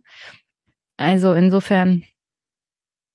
Genau, ja. aber es ist eine Mehrheitsentscheidung, das meine ja. ich, ne, die letztlich am Ende darüber entscheidet, was gemacht wird und und was. Ähm, aber äh, ja, ähm, genau, was wollte ich noch sagen? Ja, aber das, das vielleicht nur um das, ähm, dass man das ja auch noch mal anders einhegen und debattieren kann und das Gegenstand von Auseinandersetzungen ähm, ist. Aber du hattest noch was anderes vorher gesagt, worauf ich eigentlich äh, reagieren wollte. Ach so, über die Frage vom Staat und der DDR, wenn ich dazu noch kurz was also, ja. ähm, es ist natürlich, das ist interessanterweise ähm, auch ja ein weitgehend unerforschtes Territorium, die Finanzpolitik der DDR. Mhm. Ich bin gerade daran, äh, daran was aufzustellen, ein kleines Projekt mit anderen zusammen, würde mich äh, auch weil man äh, tatsächlich, man hat auch nicht so viel Forschung zur bundesdeutschen Finanzpolitik in der Geschichte sozusagen in der historischer Perspektive, aber zur DDR gibt es im Prinzip so gut wie gar nichts. Außer natürlich das, was wir eben alle zu wissen meinen, vielleicht die Verschuldung der DDR und die Tatsache, dass es da eine quasi Querfinanzierung aus dem Westen auch immer gab. Ich finde bei dem, was du gesagt hast, aber die Frage schon, wer ist eigentlich dieser Staat und wer profitiert davon, dass ein Staat sich einmischt in solche Dinge? Ne? Also kommt das der Allgemeinheit zugute in gerechter Weise oder Einzelnen? Das ist schon, das kann man für West wie Ost diskutieren, aber ich glaube, da würde ich auch eben dafür plädieren, sich dann mal genau anzugucken, was für ein Staat ist das eigentlich und ist das einer, ähm, der Menschen systematisch davon abhält, auch zu profitieren von Versorgung oder also kann man auch für die NS-Diktatur fragen, ne? die ja auch sehr, wie ja. gesagt auch ein Schuldenstaat war. Die Frage ist ja auch, in welchen, in welchen Feldern mischt sich der Staat ein? Mhm. Also zum Beispiel geht es da um ähm, bürgerliche Freiheiten, Sicherheiten, überlässt der Staat vielleicht das Thema Gefängnisse dem privaten Markt. Da erleben wir ja auch in den USA zum Beispiel ganz, ganz äh, schlechte Entwicklung, wenn man das solche Sachen halt dem Markt teilweise überlässt. Also was, was mir halt bei dieser Debatte ähm, weiterhin so negativ auffällt. Ich weiß, ähm, gesellschaftlich ist da mittlerweile auch sehr, sehr viel im Fluss und im Wandel. Aber dieses Argument kommt halt immer auch noch, also der Staat soll sich nicht allzu viel einmischen und der macht das so und so verkehrt und dann kommt so viel Bürokratie und dann wird das so teuer und so. Das hat durchaus, da gibt es durchaus Punkte, die stimmen. Ja, das, das will ich gar nicht ähm, bezweifeln. Nur es gibt halt bestimmte Sachen, die sollte man definitiv nicht dem Markt überlassen. Da gibt's aktuell auch ein ganz, ganz negatives Beispiel über Privatisierung von Wasser- und Abwasserversorgung in mhm. Großbritannien. Ich möchte nicht jetzt darauf, also ich möchte nicht darauf eingehen, wie schlimm das mittlerweile ist, was, was für Wasser da den Menschen angeboten wird vom freien Markt. In welchem Zustand. Ähm, aber ja, also dann, also es gibt bestimmte Punkte, da kann man durchaus sagen, ähm, ist es vielleicht gar nicht so schlecht, wenn der Staat sich einmischt und für die mhm. Versorgung sorgt und kontrolliert, ja. Er muss ja noch nicht mal selber der Anbieter sein, sondern er muss halt dann auch die Kontrolle darüber haben. Und da ist mir vor allem von Seiten der Ökonomen, die alteingesessenen mhm. Ökonomen mhm. und ähm, vor allem die universitären, einflussreichen Ökonomen, die man dann auch in der Twitter-Bubble jeweils findet, die Einsicht immer noch nicht da, ja. Also vielleicht vielleicht halt mit dem Alter zusammen oder so und man möchte halt alteingesessene Weisheiten nicht überdenken oder so.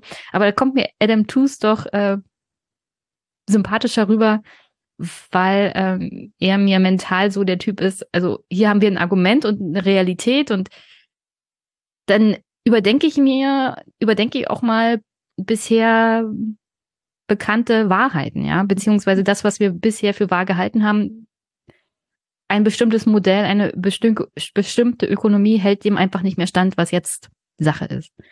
Genau. Und äh, ich meine, das darf ich, muss ich denke eben, er ist eben Historiker auch. Ne? Das, also das merkt man eben auch, glaube ich, genau an dem, was du gerade sagst, dass das hilft, sich bewusst zu machen, dass diese Zusammenhänge nicht dogmatisch, ahistorisch bestehen zwischen einer eben zum Beispiel bestimmten Quote von Staatsschulden und dann bedeutet ja. das ein Staat ist die stabil oder kann nicht mehr wachsen, sondern es hat immer damit zu tun, wie, wie das genau gestaltet wird, wie, welche Herausforderungen da sind und wie es auch gelingt, eben dann gerecht und demokratisch damit umzugehen. Also ich finde, Demokratie und Gerechtigkeit sind schon zwei Aspekte, die für bei Staatsverschuldung auch wichtig sind. Ne? Also äh, neben dem Staat und dem Markt, die natürlich auch und deren Verhältnis dabei ja. eben immer wieder neu auch ausgehandelt wurde, auch bei dem Thema, äh, wie viel Markt äh, ist gut und wo ist es eben zu viel. Und dein Vergleich mit Großbritannien zeigt ja auch, dass es da auch Länder gibt, die auf dieser, in, dem, in der Dimension der Euphorie für Märkte auch nochmal Schritte weitergegangen sind als die Bundesrepublik. Und wir sehen, was das bedeutet. Ne? Also wir sind ja nicht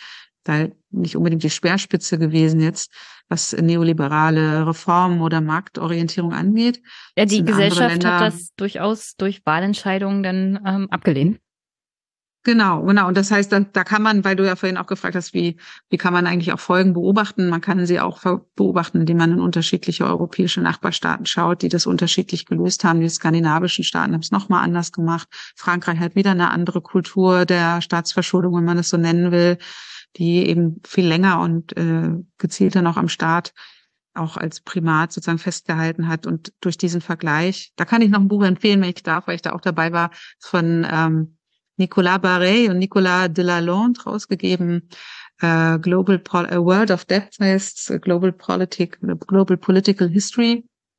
Ja, da haben wir sozusagen wirklich global Beiträge von Kolleginnen und Kollegen über Staatsverschuldung in unterschiedlichen Ländern und Gesellschaften. Das fand ich sehr aufschlussreich, mit den Beteiligten zusammenzuarbeiten. Das ist Herzlichen vor zwei Dank. Jahren erschienen. Kommt in die Shownotes. okay. Und wahrscheinlich auf meine Bücherliste, die ähm, jetzt schon bis zum Mond reicht. ja, doch, also da, das äh, finde ich, ist auch ein wirklich gutes, guter Band geworden, weil so viele dabei sind und da ist auch Adam Toos dabei, aber auch viele, viele andere, die sich gut auskennen mit dem Thema. Also mich interessieren ja Schulden auch und Gegenfinanzierung von Schulden so als Steuerfachfrau. finde ich das alles sehr, sehr spannend. Ich weiß, Finanzen sind jetzt nicht für jeden was, aber man sollte das nicht in Zahlen denken, sondern in sozialen Strukturen. Auf jeden Fall. Okay, herzlichen Dank, äh, Stefanie, dass du dir Zeit genommen hast. Das war sehr, sehr schön. Ich empfehle dein Buch und ich empfehle alles, was in den Shownotes steht. Mal sehen, was ich rein, reinpacke. Super. Bis dann. Alles klar, danke.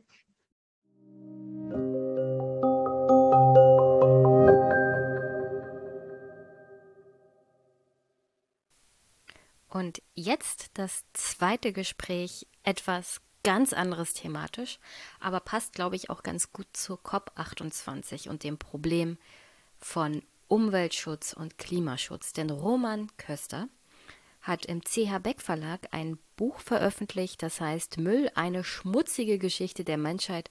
Und es ist genau das, wonach es sich anhört, nämlich eine Globalgeschichte des Mülls.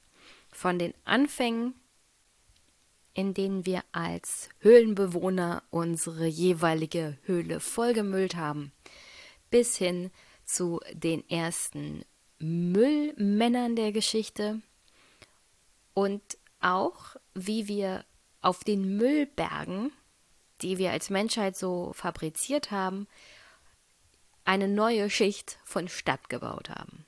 Und wie wir dann Anfang der industriellen Revolution erst so richtig angefangen haben, unseren Planeten voll zu müllen. Ich hoffe, ihr habt viel, viel Spaß mit Roman und mir und der Geschichte des Mülls. Denn es hat mir schon viel Spaß gemacht, mit ihm zu sprechen. Und gerade Fridays for Future oder Letzte Generation oder auch jedem anderen, der sich um Umweltschutz bemüht, aber auch um Klimaschutz, würde ich ganz stark empfehlen, sich dieses Buch zuzulegen denn es ist vor allem zum Ende hin auch nochmal mit viel Wissenswerten und Informationen und Statistiken auch, also Zahlen vor allem, voll gepackt, dass ähm, auch eine gute Argumentation ist, nicht nur historisch gesehen, sondern auch für die Gegenwart, warum wir eigentlich eine Transformation unserer Wirtschaft brauchen, nicht nur für den Klimaschutz, sondern auch für den Umweltschutz, für den Schutz unseres Planeten, damit die Menschheit überleben kann. Ja, also die Kipppunkte kommen ja nicht nur von der Klimaveränderung, dem Klimawandel, sondern auch, weil wir einfach diesen Planeten so zugemüllt haben, dass er ökologisch nicht mehr stabil ist. Ja. Also jetzt erstmal viel Spaß mit Roman Köster, der Geschichte des Mülls und mir.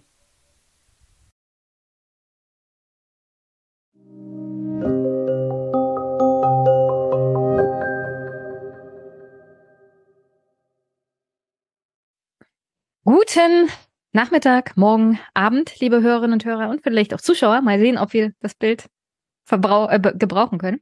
Ich habe heute einen Gast und zwar den Roman. Hallo Roman. Hallo. Und bevor wir zu dem Buch kommen, das wir heute besprechen wollen, stell dich doch mal kurz vor. Wer ist denn Roman Köster? Äh, genau, mein Name ist Roman Köster. Ich äh, bin Wirtschaftstechnik- und Umwelthistoriker äh, komme eigentlich aus Bielefeld, äh, bin aber in den letzten Jahren immer weiter nach Süden gelandet und jetzt bin ich seit einigen Jahren in München und wissenschaftlicher Mitarbeiter bei der Historischen Kommission der Bayerischen Akademie der Wissenschaften. Ich hab, äh, bin von Haus oder hauptsächlich eigentlich Wirtschaftshistoriker und habe viel über Geschichte von Wirtschaftskrisen, ähm, Geschichte des ökonomischen Denkens gemacht, aber seit einigen Jahren immer wieder auch das Thema Müll in der Geschichte und dazu habe ich gerade ein Buch veröffentlicht mit dem Titel Müll, eine schmutzige Geschichte der Menschheit. Genau. Erschienen im CH Beck Verlag zu haben für 29 Euro und der Verlag hat mir zwei Exemplare geschickt.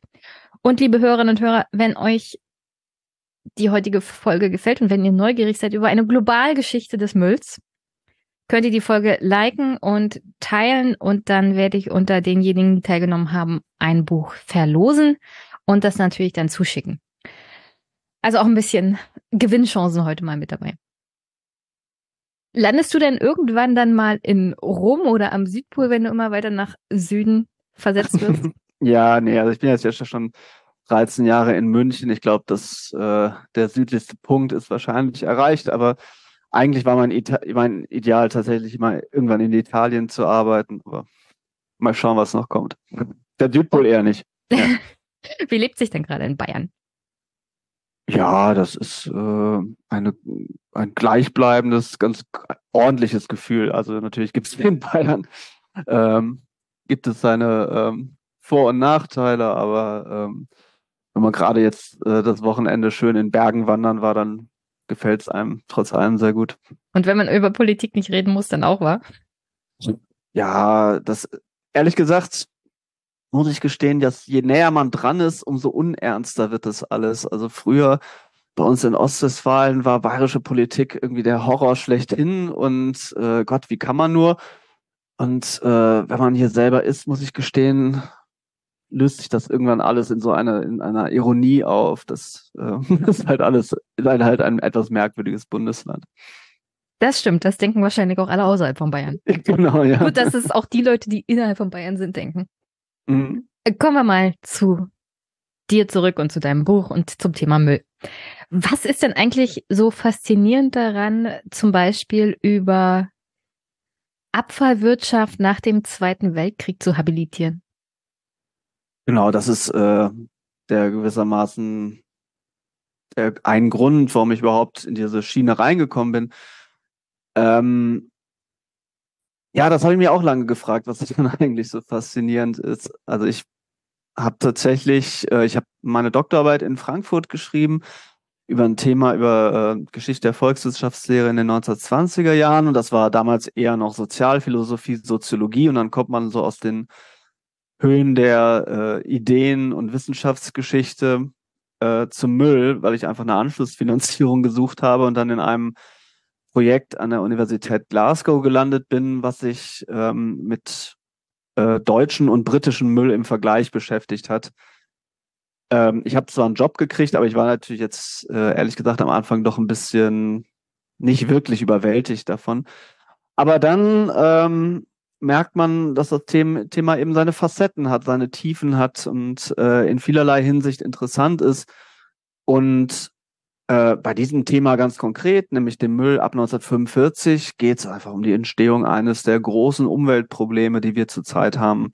Also ähm, selbst Gesellschaften wie die Bundesrepublik haben in den 50er Jahren noch äh, vergleichsweise wenig Müll produziert und das steigt dann in, insbesondere in den 60er, 70er Jahren sehr stark an und der Müll ist auch nicht mehr der Müll, mit dem man im 19. Jahrhundert zurechtkommen musste. Der wird zunehmend gefährlicher, äh, zu, zunehmend toxischer. Zunehmend lernt man überhaupt erst, was für Gefahren darin hockt, darin äh, sich verborgen, darin verborgen sind. Und dann stellt man eben fest, äh, dass man plötzlich ein ganz anderes Problem hat. Und das fand ich als Geschichte so spannend, dass ich darüber eben dann, ähm, das ist jetzt nicht das Buch, was gerade erschienen ist, sondern meine Habilitation von 2017, dass man darüber eben ein ganzes Buch schreibt. Aber nichtsdestotrotz äh, gibt es dann wahrscheinlich auch die, das Anschlussinteresse, eine Globalgeschichte über den Müll an sich zu schreiben, oder? Weil das, ja, das, das Buch ist ja an sich eine Globalgeschichte über Müll. Und die, die Beziehung der Menschheit zu Müll. Genau, also ich hatte dieses äh, Projekt nach 45 relativ lange gemacht und danach hatte ich mir definitiv geschworen, äh, mich nie wieder mit dem Thema zu beschäftigen. Nichts mehr also mit Müll. Hatte, nee, ich hatte definitiv die geklappt. Schnauze voll. Ja, ja, nee, aber das ähm, es ist halt auch meine manchmal so es gibt eben keine Erweckungserlebnisse oder Momente, wo einem, wo man dann ähm, die große Erleuchtung hat. In dem Fall war das einfach, dass mich der Verlag gefragt hat, also Sebastian Ulrich mich gefragt hat, ob ich mir vorstellen könnte, eine Weltgeschichte des Mülls zu schreiben. Und da hatte ich eigentlich mit dem Thema schon lange abgeschlossen. Ja, aber dann habe ich ehrlich gesagt zehn Minuten gebraucht, um meinen fundamentalen Lebensentschluss wieder über den Haufen zu werfen. Einmal, okay, weil das ein äh, guter Verlag ist und zum anderen, weil das Thema eben einfach, ähm, also ich wäre auch selber gar nicht drauf gekommen, ehrlich gesagt, aber ich habe gleich irgendwie gespürt, dass das einfach ein interessantes Thema ist, wo man nochmal ganz anders an das Thema rangehen kann und dann hat es noch einige Zeit gedauert, bis es dann äh, ein Buch wurde, aber äh, das war gewissermaßen der Hintergrund davon. Ich habe jedenfalls zum Ende hingedacht, ja, okay, Fridays for Future sollte das vielleicht auch mal lesen. So, ja, Gott. So grundsätzlich für alle Debatten, die wir auch so ein Thema Umweltschutz führen, wäre das sicher auch für Fridays for Future sehr, sehr interessant zur Untermauerung ihrer Argumente. Aber zurück zum Müll und der Beziehung der Menschen zum Müll. Da lese ich mal kurz vom, direkt vom Anfang aus deinem Buch vor. Mensch und Müll, sie führen eine lange und intime Beziehung. Wo Müll ist, da sind Menschen. Menschen produzieren immer Müll. Bereits die Neandertaler haben Dinge für nutzlos befunden, aussortiert und weggeworfen. Das alte Rom bekämpfte seine Müllprobleme und der Dichter Juvenal beschrieb die Stadt als einen rechten Schweinestall. In Kairo wurde im 13. Jahrhundert in regelmäßigen Abständen ein Großreinemachen durchgeführt, um die engen Straßen der Stadt von den Abfällen zu befreien. Schnell wachsende Metropolen wie London und Paris hatten im 17. und 18. Jahrhundert große Schwierigkeiten, ihren Unrat aus der Stadt zu schaffen. Ein Problem, das sich dann während des 19. Jahrhunderts noch dramatisch verschärfen sollte und sich bis heute angesichts weltweit steigender Abfallmengen nicht gemildert hat. Ganz im Gegenteil. Also man kriegt sozusagen schon auf der Seite eins gesagt, Menschen produzieren immer Müll, das war schon immer so. Nur im Laufe des Buches merkt der Leser dann, aber das verändert sich doch ganz stark. Also die Menge, die produziert wird, wer den Müll vor allem produziert, wo er landet, wie er entsorgt wird. Und am Ende dann des 20. Jahrhunderts auch welche Art von Müll mittlerweile ja. produziert wird. Wen soll eigentlich das Buch ansprechen? Also was willst du dem Leser und damit sagen? Und wem willst du etwas sagen? Ja, also ich weiß nicht, ähm, äh, ich weiß noch nicht mal, ob mein Buch so eine echte Message hat. Erstmal ging es einfach darum, mich, äh, was mich daran interessiert hat. Mich hat einfach daran interessiert, was Menschen über äh, die Jahrhunderte hinweg äh, unter welchen Bedingungen für gebrauchslos, nutzlos, schmutzig erklärt haben und wie sie eben damit umgegangen sind und was wir daraus lernen können, wie sie damit umgegangen sind. Und da ist das eben ein ganz wesentlicher Ausgangspunkt zunächst, dass Müll eigentlich eine humane Konstante ist. Also schon äh, seit die frühesten menschlichen Spuren, ähm, da wurden Sachen weggeworfen, ähm, für nutzlos erklärt, in der Höhle zurückgelassen, was auch immer. Ähm, also gewissermaßen haben wir etwas, was Menschen immer schon gemacht haben.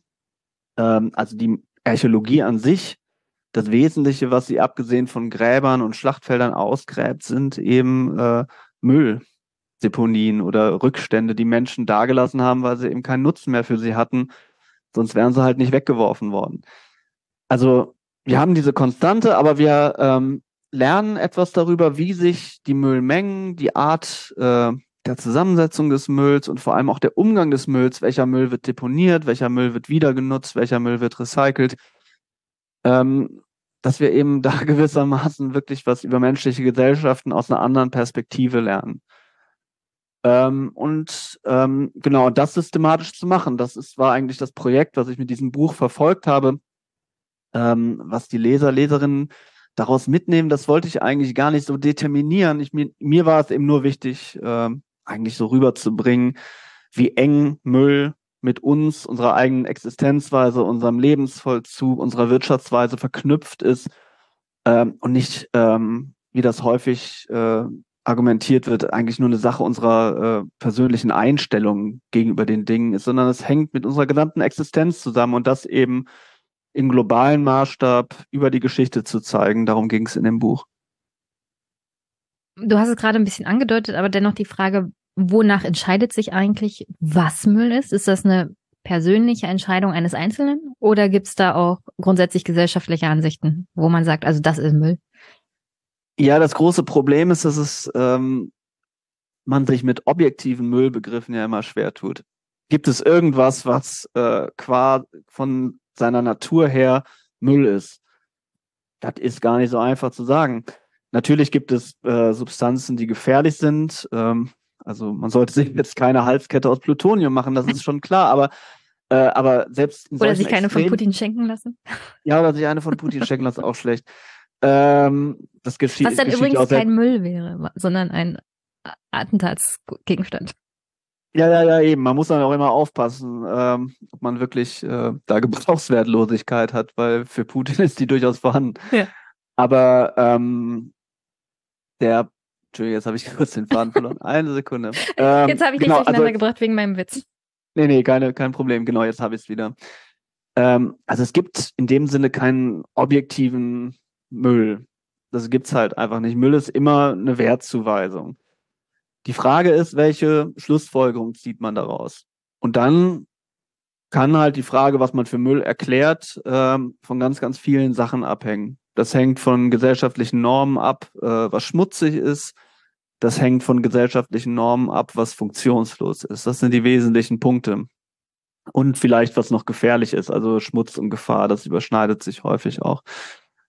Ähm, und was mir schon wichtig ist, dass mir, das ist nicht einfach nur gesellschaftliche Verhandlungssache. Das ist nicht einfach nur Norm, was einem irgendeine anonyme Macht oder bestimmt eine Obrigkeit einem vermittelt. Und wenn das anders vermittelt würde, dann hätten wir ganz andere Müllprobleme. Das glaube ich persönlich nicht, sondern das hängt erstmal von unserer Wirtschaftsweise ab, welche Knappheiten existieren.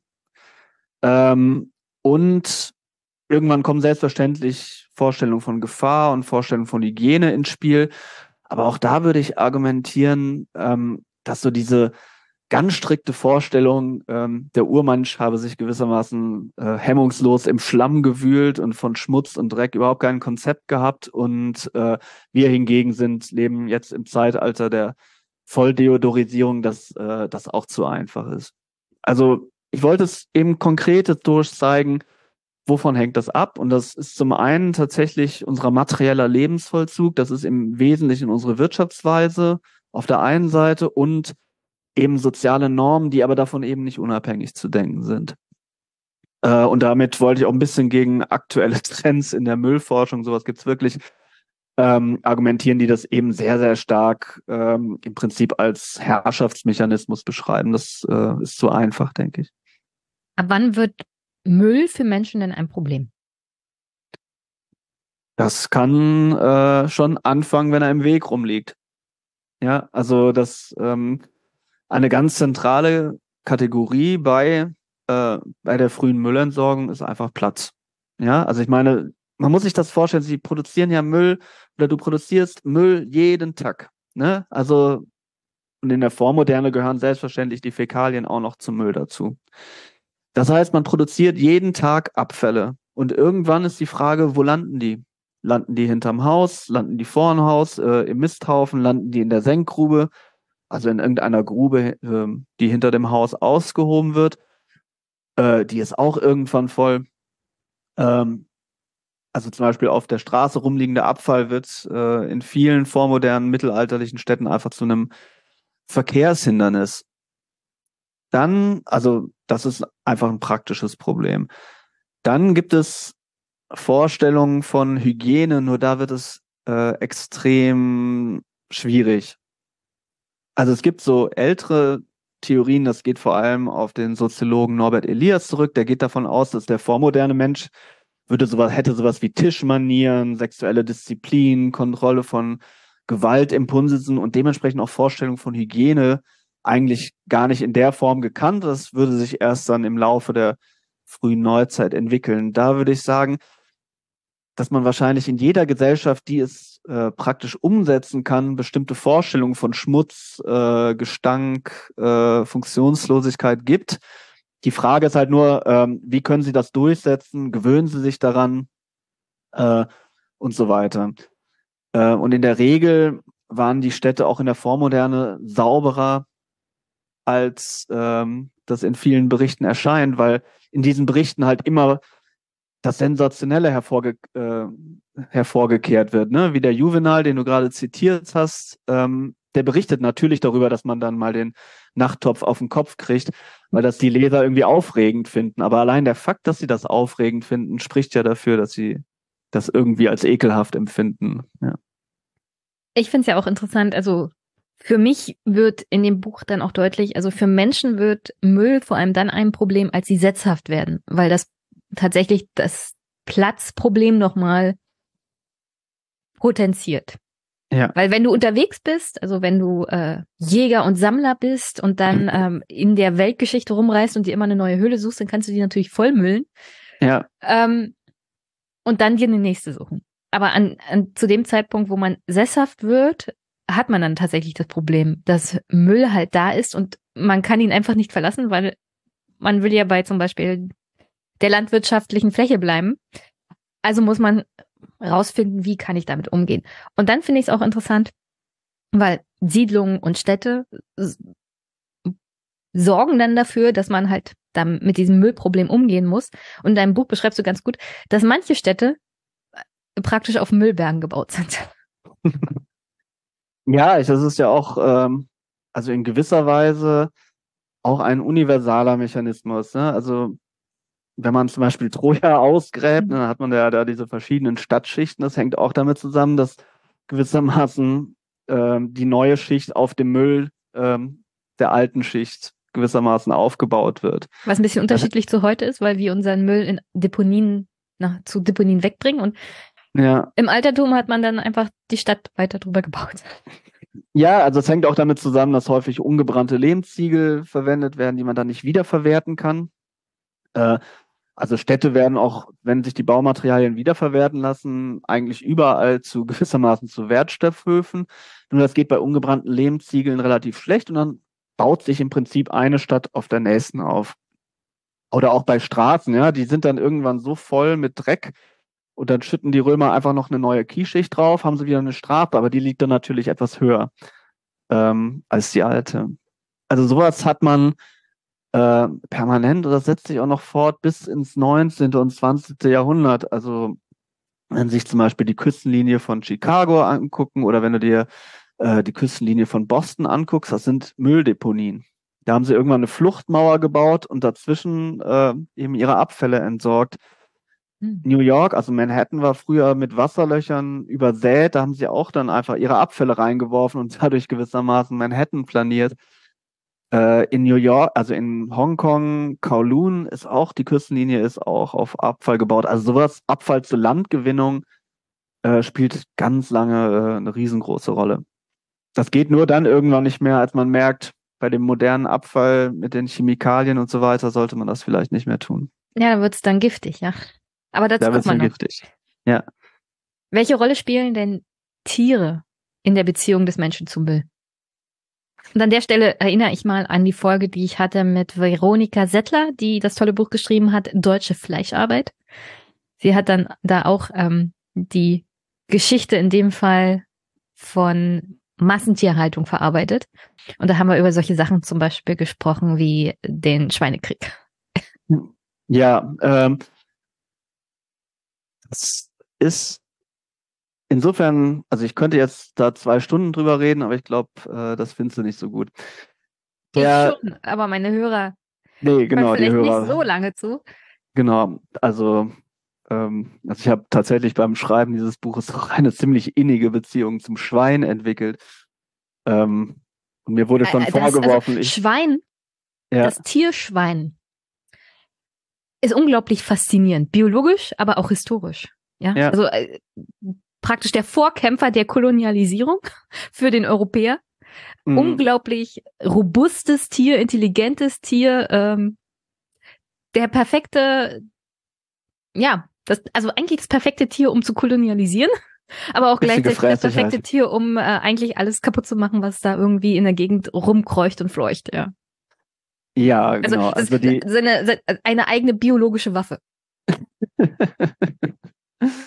ja, das ähm, der und also der also woran man das ganz gut zeigen kann, welche Rolle Tiere bei der Abfallentsorgung spielen, ähm, ist der Fakt, dass in der Vormoderne, also insbesondere bevor ähm, Kolumbus nach Amerika gefahren ist, äh, sich die Tierhaltung global extrem unterschieden hat. Also wir haben in Europa, insbesondere in den Städten, vergleichsweise viele Tiere, also Kühe, Schweine, auch Schafe, Ziegen, während zum Beispiel bei den Azteken, die halten Hunde und Truthähne.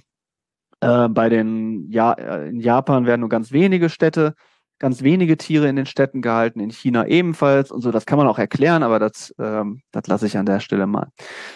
Ähm, und für in den europäischen Städten, die auch einfach sehr eng gebaut sind äh, und die auch Probleme mit ihren Abfällen haben, spielen Schweine eine sehr, sehr große Rolle, weil sie eben einfach Abfälle fressen können und gewissermaßen als die Müllmänner ähm, der vormodernen Stadt agieren. also man kann alles, fast alles, was man so hat, äh, an Schweine verfüttern. Das Problem ist, äh, man muss dann irgendwann anfangen, so kleine Mauern um die Friedhöfe zu ziehen, weil die Schweine auch damit anfangen, ähm, eben da ihren Hunger zu stellen. Der, ähm, das ist einerseits total nützlich, weil vormoderne Gesellschaften sehr, sehr häufig einen Mangel an tierischen Proteinen haben und so kann man Abfälle in tierische Proteine umwandeln und das ist äh, etwas, was ähm, den Menschen eigentlich sehr, sehr viel bringt. Das Problem ist, äh, wie du es ja schon gesagt hast, Schweine sind ein bisschen kompliziert. Also die laufen halt rum, äh, stören den Verkehr, ähm, der Fressdrang ist äh, gelegentlich kaum zu stoppen. Ähm, die fressen wirklich alles. Ja, und sie sind vor allem die äh, riesiges Verkehrshindernis und dann muss man das halt äh, regulieren. Und dann muss man damit irgendwas anfangen. Erstaunlich ist tatsächlich, dass Schweinehaltung dann global, wie lang das eigentlich noch in den Städten fortbesteht. Also auch in den späten 1970er, frühen 1980er Jahren wird dann zum Beispiel in Buenos Aires eine neue Müllabfuhr eingeführt. Die müssen dann erstmal, stellen sich erstmal die Frage, wie kommt denn mit den ganzen Schweineherden zurecht, die es in der Stadt noch gibt auch heute noch spielen ähm, Schweineherden zur ähm, Verwertung von organischem Müll in Kairo eine riesige Rolle. Also das ist wirklich eine lange Geschichte. Mensch und Müll kommt sehr, sehr lange äh, kaum ohne das, das Schwein aus. Nur der Schwein macht eben auch einfach Probleme. Und an diesen Problemen, die das macht, kann man halt äh, die Probleme vor moderner Müllentsorgung ganz gut aufzeigen. Das ist auch sehr, sehr interessant, dass sich das Schwein länger in der Stadt hält als das Pferd. Genau, das Problem ist, dass das Pferd äh, irgendwann ja ersetzt wird durch das Auto. Für das Schwein haben wir eigentlich noch kein wirkliches Substitut mechanischer Art entwickelt. Das ich ist sag ja ein eine... besonderes Tier sein. Ja, ja, aber das Pferd hat natürlich hat auch seine hat halt seine große Zeit von äh, 1800 bis äh, zum Zweiten Weltkrieg. Also es ist ja in jeder Stadt hunderttausend oder in jeder größeren Stadt äh, Tausende von Pferden gibt. Also ähm, nur dann verschwinden die Pferde einfach, ähm, weil sich die der Kutschenbetrieb auch mit den Autos nicht so gut verträgt. Äh, dann sind Pferde plötzlich ganz schnell weg, aber die haben eben in dieser Zeit auch einmal ihre Hochkonjunktur. Das Problem ist, Pferde machen mehr Abfälle, als ähm, ähm, sie gewissermaßen vertilgen. Also sie essen halt keine Abfälle. Äh, erzeugen aber eben sehr, sehr viel Fäkalien und das ist in den, im 19. Jahrhundert eines der großen Entsorgungsprobleme von Städten. Welche, Wie kriegt man den ganzen Pferdemist weg? Welche anderen Möglichkeiten des Umgangs mit Müll hatten Menschen dann noch? Also man hat ihn verbuddelt und zwischengelagert zwischen irgendwelchen Bauabschnitten und man hat ihn den Schweinen zum Fressen gegeben. Wie geht der vormoderne Mensch noch mit Müll um? Ja, das sind Probleme, die sind immer miteinander verzahnt. Also Städte, die äh, Tiere halten, haben zum Beispiel andere Müllprobleme und gehen anders mit Müllproblemen um, als das ähm, Städte tun mit wenigen Tieren.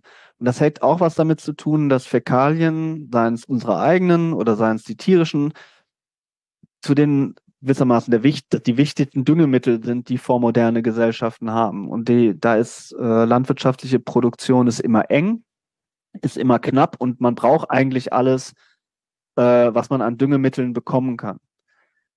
Das ist, äh, und daraus erklären sich ganz gravierende Unterschiede, die es zum Beispiel zwischen europäischen und japanischen Städten gibt. Also in japanischen Städten wird im 16. Jahrhundert angefangen, öffentliche Toiletten aufzustellen und wirklich auch für Fäkalien Geld zu bezahlen von den Bauern, damit die das eben mitnehmen können und damit ihre Felder düngen. Ähm, in Europa sind Fäkalien etwas weniger knapp und es ist immer schwierig, die gewissermaßen auf äh, zum Feld zu transportieren, weil, weil die halt auch relativ schwer sind und Transport ist in der Vormoderne immer schwierig. Aber das ist äh, deswegen werden aber zum Beispiel japanische Städte als sehr, sehr sauber beschrieben. Ja, die sind, äh, da gibt es eben keine Tiere, die Dreck machen. Äh, die Fäkalien werden in öffentlichen Toiletten gesammelt und äh, europäische Beobachter kommen im 16., 17. Jahrhundert nach Japan und kommen äh, aus dem Staunen nicht mehr heraus, wie sauber die Städte sind. In Europa ist es halt sehr, sehr viel schwieriger. Ähm, insofern Umgehensweise, äh, alles, was äh, an organischen Abfällen all, anfällt, also insbesondere Fäkalien, aber auch Küchenabfälle, ähm, werden nach Möglichkeit gesammelt und äh, wenn es mit dem Transport klappt, ähm, zur Düngung von Gärten und Feldern verwendet. Ähm, und alles, was man sonst noch so, was sonst noch so Abfall wird, also zum Beispiel zerbrochene Töpfe oder äh, Textilien und so weiter, tatsächlich auch in einem hohen Maße recycelt. Ähm, also man spricht ja für in vormodernen Gesellschaften auch immer von Recyclinggesellschaften. Das ist auch äh, in, im Maßen sicher richtig. Und dann stellt sich noch das große Problem, was äh, der Abfälle, die gewissermaßen durch die Tiere selbst erzeugt werden. Und da wird zum Beispiel äh, in der Vormoderne vergleichsweise wenig recycelt, wenn man das mit heute betrachtet. Also, Entschuldigung, ich ähm, ver, äh, äh wir, verliere wir mich jetzt hier gerade so ein bisschen in Einzelheiten, aber das sind. Ähm, wir kommen mal zu dem Thema Recycling, denn das habe ich natürlich genau. auch auf dem Zettel. Ja. Also Recycling ist keine Erfindung der Moderne, ja, das ist keine Erfindung nach dem Zweiten Weltkrieg, sondern auch die Menschheit hat auch schon immer recycelt. Wir haben es vielleicht nur nicht so genannt. Genau, Warum? Das, der Begriff ist neu, der kommt erst ja. aus den 1920er Jahren. Also Wiederverwertung von Produkten, würden wahrscheinlich die vormodernen Menschen sagen. Ja. Warum und wie recyceln denn Menschen in der Geschichte? Also auch vor allem in der Vormoderne. Ja, also das. Ähm, jetzt, jetzt nenne ich es natürlich recyceln. Es ist jetzt auch der historisch nicht korrekte Begriff, aber der Historiker ja, wird komm, mir verzeihen. Histo ja, ja, nee, ich bin, ich nenne das ja auch so, weil wie soll man es anders nennen? Oder natürlich ist es kein historischer Begriff, aber ähm, äh, er beschreibt ja eine bestimmte Form von Praktiken. Also es gibt ja unendlich viele Geschichten, die darauf abzielen, ähm, die Azteken hätten schon recycelt, die alten Römer hätten schon äh, äh, recycelt, im Neolithikum sei schon recycelt worden. Und dann wird es immer so aufgezogen, als hätte ist es irgendein äh, Tatbestand, der sie in irgendeiner Form als modern kennzeichnet. Dabei ist es eigentlich genau andersrum. Also eigentlich sind alle vormodernen Gesellschaften in der Form, in einer bestimmten Form Recyclinggesellschaften gewesen. Das heißt, es wurden Sachen, Gebrauchsgüter umfassend re äh, repariert, äh, es wurden Materialien, insbesondere Textilien, wiederverwertet, gesammelt, wiederverwertet, ähm, häufig zu Papier verarbeitet und so weiter. Das sind Sachen, die wir in unterschiedlichem Maße immer in der Gesellschaft finden. Und das zeichnet eigentlich vormoderne Gesellschaften ganz wesentlich aus. Die Frage ist, woran liegt das? Also es gibt verschiedene Erklärungsansätze dafür. Äh, ein wichtiger Erklärungsansatz ist, die hätten einfach ein anderes Mindset gehabt als wir. Also sie hätten eine sogenannte Recycling-Mentalität gehabt. Äh, und der andere Erklärungsansatz, und das ergänzt sich auch, die waren, sind einfach arm. Einfach im Vergleich zu uns heute einfach extrem arm gewesen.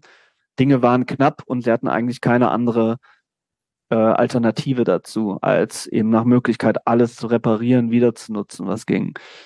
Ich denke, eine, Erklär eine Kombination aus den beiden Erklärungen, da kommt man der Sache schon näher. Ne? Also man hat tatsächlich eine viel, viel größere Knappheit äh, an Metallen, an Gebrauchsgütern, an Papier, an Textilien, an Nahrungsmitteln, als das heute der Fall ist. Und dadurch liegt das Recyceln näher. Zugleich entwickelt man dann eben aber auch eine Einstellung, eben kreativ nach Recyclingmöglichkeiten zu suchen. Und das hat man eigentlich äh, löst sich diese Recycling-Mentality, wie das genannt wird, eigentlich erst im 20. Jahrhundert auf. Kommen wir gleich zu. Das Buch fängt ja auch nicht ohne Grund mit dem Zitat an, Waste is a luxury. Also Müll ist ein Luxus, ja.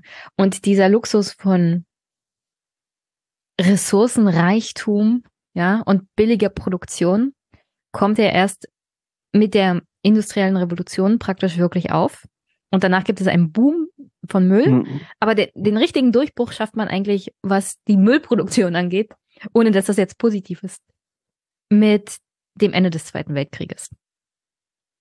Aber vielleicht kannst du mal kurz erläutern, die industrielle Revolution, welche Bedeutung hatte das für unsere Beziehung zu Müll und der Müllproduktion? Also uns als Menschheit. Ja, die industrielle Revolution oder ich spreche eigentlich lieber von Industrialisierung, hat äh, insofern einen kaum zu überschätzenden Effekt, als äh, hier ein neuer Weg äh, der Massenproduktion von Gebrauchsgütern entwickelt wird. Das machen zuerst die Engländer bei äh, Baumwolle und dann wird es auf andere Produkte noch vergleichsweise wenige Waren übertragen, Eisen und Stahl und Eisenbahn und Keramik und so weiter. Ähm, das ist aber eigentlich enthält in sich den Keim einer Entwicklungsdynamik, die insofern für die Müllproduktion entscheidend wird, weil plötzlich die Menschen, obwohl die Zahl der Bevölkerung stark wächst, immer mehr Güter zur Verfügung hatten. Also die Zahl der Güter, wo sich die Frage stellt, hat das noch einen Gebrauchswert für mich oder äh, werfe ich das weg oder verkaufe ich das gebraucht oder wie auch immer, die nimmt durch die industrielle Massenfertigung ganz, ganz stark zu. Also äh, die materielle Welt, in der wir leben, wird durch die Industrialisierung langfristig fundamental verändert. Das ist ähm, zunächst äh, der, der ganz basale und auch ganz einfache Zusammenhang zwischen Industrialisierung und Müll. Aber es passiert äh, bei genauerem Hinsehen, äh, ist es, da kommen wir sicherlich gleich auch nochmal zu, noch um einiges äh, komplexer. Der Witz ist eigentlich, und das wird oft übersehen, ist, dass Massenproduktion im Industriezeitalter im 19. Jahrhundert auf vergleichsweise wenige Güter beschränkt bleibt und nach dem Zweiten Weltkrieg entwickelt man ähm, zunehmend Techniken, alle quasi nee, alles, was denkbar ist, in irgendeiner Form äh, in Masse zu produzieren und global zu verteilen. Also zum Beispiel Fleisch und Getränke und Lebensmittel und äh, Kleider und so weiter. Und dann kommen wir eigentlich erst in dem modernen Müllzeitalter an. Äh, also das 19. Jahrhundert kennt dementsprechend auch zunehmende Müllmengen, aber es ist noch nicht mit diesen äh, Mülllawinen konfrontiert, wie das nach dem Zweiten Weltkrieg der Fall war. Gutes Stichwort, denn ich mache tatsächlich in diesem Buch im Großen und Ganzen zwei Zensuren aus, also historisch gesehen. Hm. Das ist, ich nenne es jetzt mal einfach industrielle Revolution. Und dann das Ende des Zweiten Weltkrieges, wo nicht nur die Menge des Mülls sprunghaft ansteigt und mit dann auch der, naja, sagen wir es mal so, weltweit nimmt die Armut ab, auch in asiatischen Ländern. Also ja. in, in, in der westlichen Welt, in Europa, in Amerika, fängt schon in den 50er Jahren an, die Menge an Müll wirklich extrem zu wachsen und dann aber in den 70er, 80er Jahren auch im asiatischen Raum aufgrund der Tatsache, dass Armut abnimmt und Menschen mehr konsumieren können, was dann natürlich die Menge der, des Mülls, den sie produzieren, nochmal anhebt. Aber es ändert sich nach dem Zweiten Weltkrieg vor allem die Art des Mülls. Und vielleicht kannst ja. du da mal drauf eingehen. Wie sehr verändert sich der Müll, den wir produzieren? Ja, also ähm, weil äh, äh, also was ich mitnehme aus dem Buch ist ja, dass wir bis dahin praktisch sehr viel biologischen Müll produzieren. Genau, der vormoderne Müll wird von Metallen, die eigentlich immer recycelt werden und so ein paar anderen Sachen, äh, wie zerbrochenen Keramiken, praktisch immer zu Kompost. Ja, ähm, das ist ähm, der übliche Weg. Nein, also genau, also es hat aber die beide Entwicklungen sind ganz eng miteinander verzahnt. Also ähm, vielleicht sollte man mit abnehmender Armut, da wird es dann irgendwie kon kontrovers. Ich würde erstmal einen sagen, ein unbestreitbarer... Das ist ja nicht schlecht an sich. Also das nee, sollte jetzt nee, nicht nee, schlecht also, klingen. Nee, nee, nee, nee. Also es ist, ähm, ich glaube, der wesentliche Fakt, der äh, da für die Müllgeschichte zunächst mal wichtig ist, einfach, dass die ähm, realen Preise für Lebensmittel massiv runtergehen. Und das kann man auch gar nicht hoch genug äh, einschätzen. Also kann, kann man bei Jean Forestier schön nachlenken, warum, nachlesen, warum die Preise sinken. Das gerade nach dem Zweiten Weltkrieg nimmt die realen Preise, also im Vergleich zu dem, was wir verdienen, von Fleisch, von Lebensmitteln, sukzessive dramatisch ab. Und dadurch kann man sich dann entsprechend auch ähm, mehr leisten. Wieder eine Verbindung äh, zu der Massentierhaltung. Industrielle Produktion von Lebensmitteln an sich machen die Preise erschwinglicher. Genau, also dementsprechend und äh, also auch das ähm, das kulinarische Angebot, wenn Sie heute in den Supermarkt gehen, das hätte ein Mensch aus den 1950er oder 60er Jahren noch gar nicht verstanden, was da alles äh, angeboten wird. Ja, wer in den 50er Jahren heute in den Aldi gehen würde, würde denken, das ist ein Luxuskonsum ja, ja, er wüsste überhaupt nicht, der wüsste wahrscheinlich gar nicht, dass es sowas gibt bei den meisten Sachen. Ne? Das würde ihm einfach sehr, sehr exotisch vorkommen. Aber Ähm, dadurch und äh, was ist eben auch eine ganz klarer Trend ist, der Anteil dessen, was wir für Lebensmittel ausgeben an unserem monatlichen, jährlichen Gesamtbudget, nimmt auch sukzessive ab. Also wir sind mittlerweile in West, in Deutschland, Entschuldigung, West, ich bin so in meinen Forschungsthemen drin, Entschuldigung. Also der Anteil äh, der Lebens, was wir in Deutschland für Lebensmittel ausgehen, das war in den 1950er Jahren noch 50 Prozent des Haushaltsbudgets und das ist heute unter 10 Prozent. Dadurch werden Geld frei für andere Sachen, ne? für das Auto, die Stereoanlage, das Handy, die Reihenhausscheibe. Das sind aber Sachen, die produzieren zunächst gar nicht, häufig gar nicht so viel Müll, zumindest im Gebrauch. Also bei Häusern kann man natürlich endlos lang diskutieren, aber den Hausmüll im Wesentlichen, den wir in der Tonne sehen, das kommt von unserer, im Wesentlichen dadurch, dass wir uns kleiden und dass wir essen. Und das ist eigentlich etwas, was sogar, äh, wofür uns zunehmend hohe Budgets zur Verfügung stehen. Ähm, also insofern können wir eigentlich mehr sozusagen mit unserem Geld, was wir haben, immer mehr müllrelevante Sachen kaufen. Das ist die eine Sache, was man erklären muss. Ähm, und auf der anderen Seite verändert sich der Müll von seiner Zusammensetzung her. Ja, und sie haben, und man gibt es einfach nach dem Zweiten Weltkrieg zunehmend mehr Sachen im Müll, die auf der Deponie nicht mehr vergehen, ja, oder die im Meer nicht mehr verrotten, sondern äh, eben einfach äh, über hunderte Jahren teilweise äh, es dauert, bevor sie eben sich zersetzen.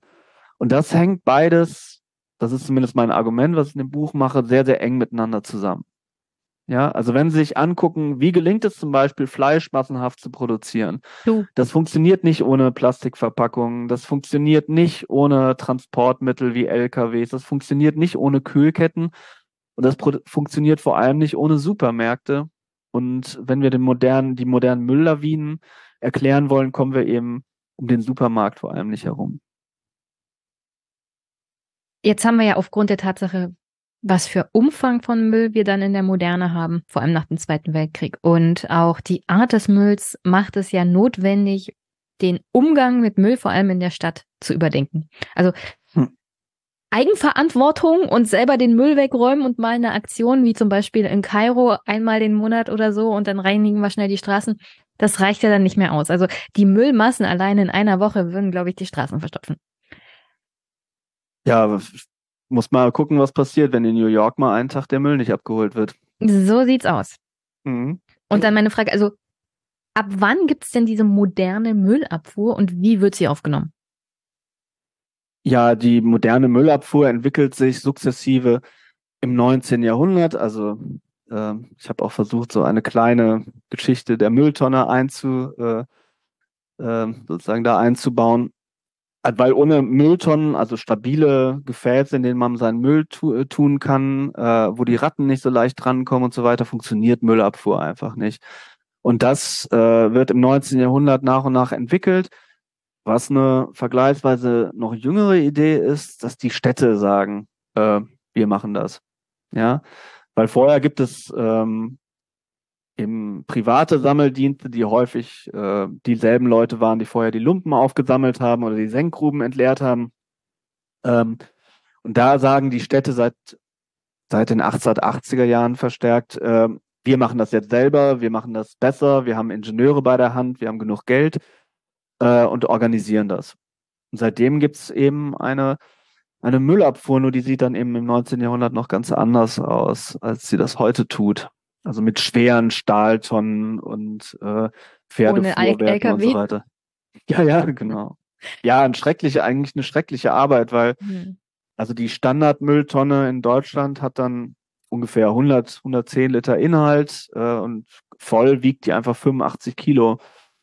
Und ähm, man hat immer damit gerechnet, äh, ein Müllmann, der älter ist als 40 Jahre und noch Dienst tut, äh, äh, ist eher die Seltenheit, weil die meisten sind dann schon kaputt gearbeitet.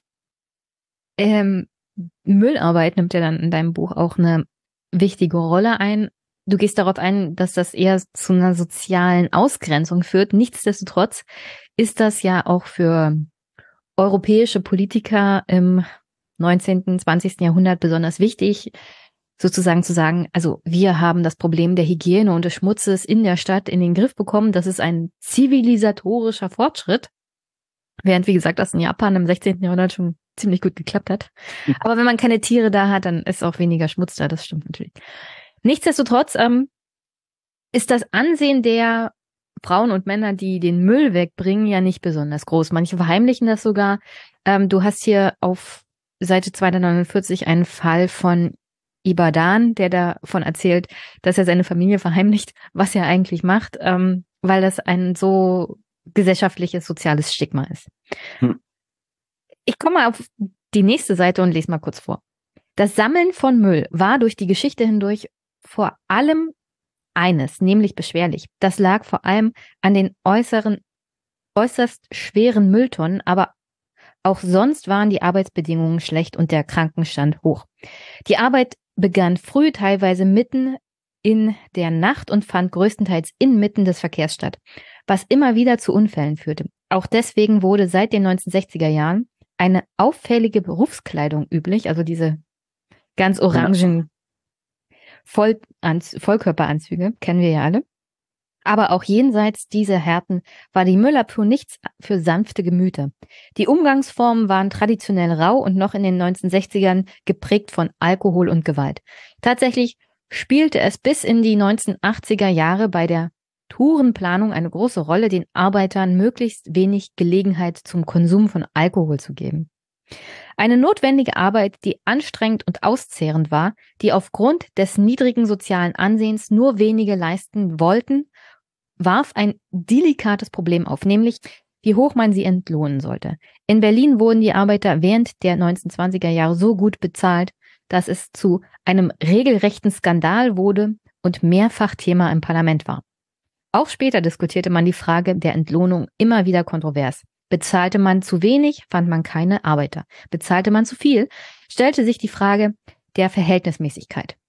Was sagt es über eine Gesellschaft aus, in der Müllmänner mehr verdienen als Universitätsprofessoren? Vielleicht will ja der Mitarbeiter der Universität uns darauf eine Antwort geben. Ähm, ja, ich bin ja kein Professor. Ich hatte nur irgendwann einen Bericht über einen Müllmann in einer Süddeutschen Zeitung gelesen, der hat brutto mehr verdient als ich.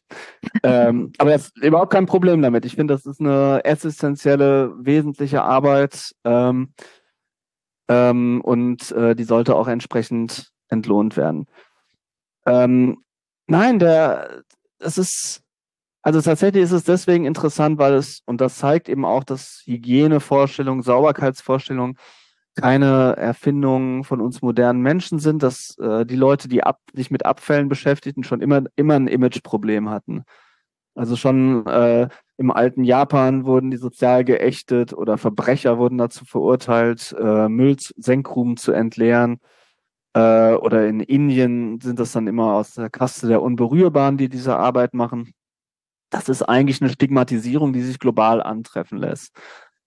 Und dann äh, hat man nach dem Zweiten Weltkrieg nochmal ein spezielles Problem, dass man nämlich in den Ländern, die dann sehr starken wirtschaftlichen Boom erleben, schlichtweg keine Leute mehr dafür kriegt. Ne? Also wer will eine Arbeit machen, wo alle die Nase rümpfen und wo man sich äh, den Rücken kaputt macht?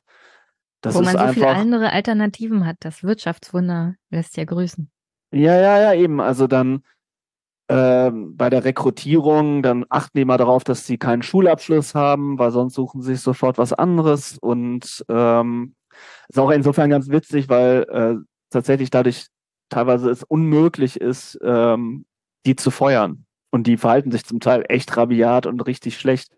Also wenn die zum Beispiel, ich hatte einen Fall aus Mannheim in den 60er Jahren, da hat dann irgendein älterer Herr denen zu Weihnachten kein Trinkgeld gegeben und dann haben sie ihm erstmal seinen ganzen Abfall in den Garten geschüttet. Aber da können, können die dann halt nur sagen, du, du, du, mach das bitte nicht nochmal und dann machen sie es nochmal, ist auch äh, kein Problem, weil sie einfach keine Arbeitskräfte haben. Jetzt verstehe äh, ich auch, warum gerade Linke dann den Müllmann noch arbeitsrechtlich sozusagen und arbeitstechnisch romantisiert haben, wie du es schreibst. Weil das ist der letzte Arbeiter, der noch kämpft, der sich aber auch leisten kann, weil keiner den Job machen will. Ja, aber also da spielt aber auch die soziale Stigmatisierung eine ganz große Rolle, während äh, sie halt in den 70er Jahren ein bisschen das Problem haben, dass das, Proletar das eigentliche Proletariat ähm, sich in die Eigenheimsiedlung zurückzieht mhm. und in, äh, das Radi Radikalisierungspotenzial schwindet. ja, eben das auch eigentlich irgendwie halt ganz, das fand ich halt einfach soziologisch einfach interessant, dass die dann zum Teil dann so, also dann einfach dann auf diesen äh, zum Teil als Arbeiter in die Müllabfuhr gehen oder äh, teilweise als teilnehmende Beobachter auf Müllwagen mitfahren und dann irgendwie aber äh, ein bisschen schockiert sind, wenn die nicht so das richtige Bewusstsein haben, sondern irgendwie halt Frauen hinterher pfeifen und sowas. Ähm, das, aber das ist. Ja, Männer unter sich, wa? Ja, ja, das sind halt. Ähm, es, also, also, Müllabfuhr ist ja jetzt kein Frauenberuf, sagen wir mal so. Nee, also in Deutschland war das sogar irgendwie vor ein paar Jahren voll, äh, also groß in den Medien, die erste Frau, die bei der Müllabfuhr arbeitet, also in New York oder auch in Italien gibt es das häufiger, aber es ist eine Männerdomäne. Ne? Und dementsprechend, also heute, das ist auch, hat auch was mit technischer Rationalisierung zu tun. Also heute findet man auf dem Müllauto zwei bis drei Arbeiter. Ähm, und in den 60er, 70er Jahren sind das eben noch sieben davon. Und da entwickeln sich auch ganz andere Kleingruppendynamiken, während heute ist es eher eine hektische und einsame Arbeit geworden. Was macht jetzt die moderne Konsumgesellschaft mit ihrem Müll? Der hat sich ja verändert. Was machen wir jetzt damit? Ja, ich meine, also früher, also im 19. Jahrhundert war das große Problem, was vom Müll ausgeht, dass er die Leute äh, mit Viren oder Bakterien ansteckt und äh, Seuchen und Epidemien auslöst. Also insbesondere die Cholera spielt im 19. Jahrhundert eine sehr große Rolle, warum sich eine gesteigerte Sensibilität, ein gesteigertes Problembewusstsein gegenüber dem Abfall entwickelt.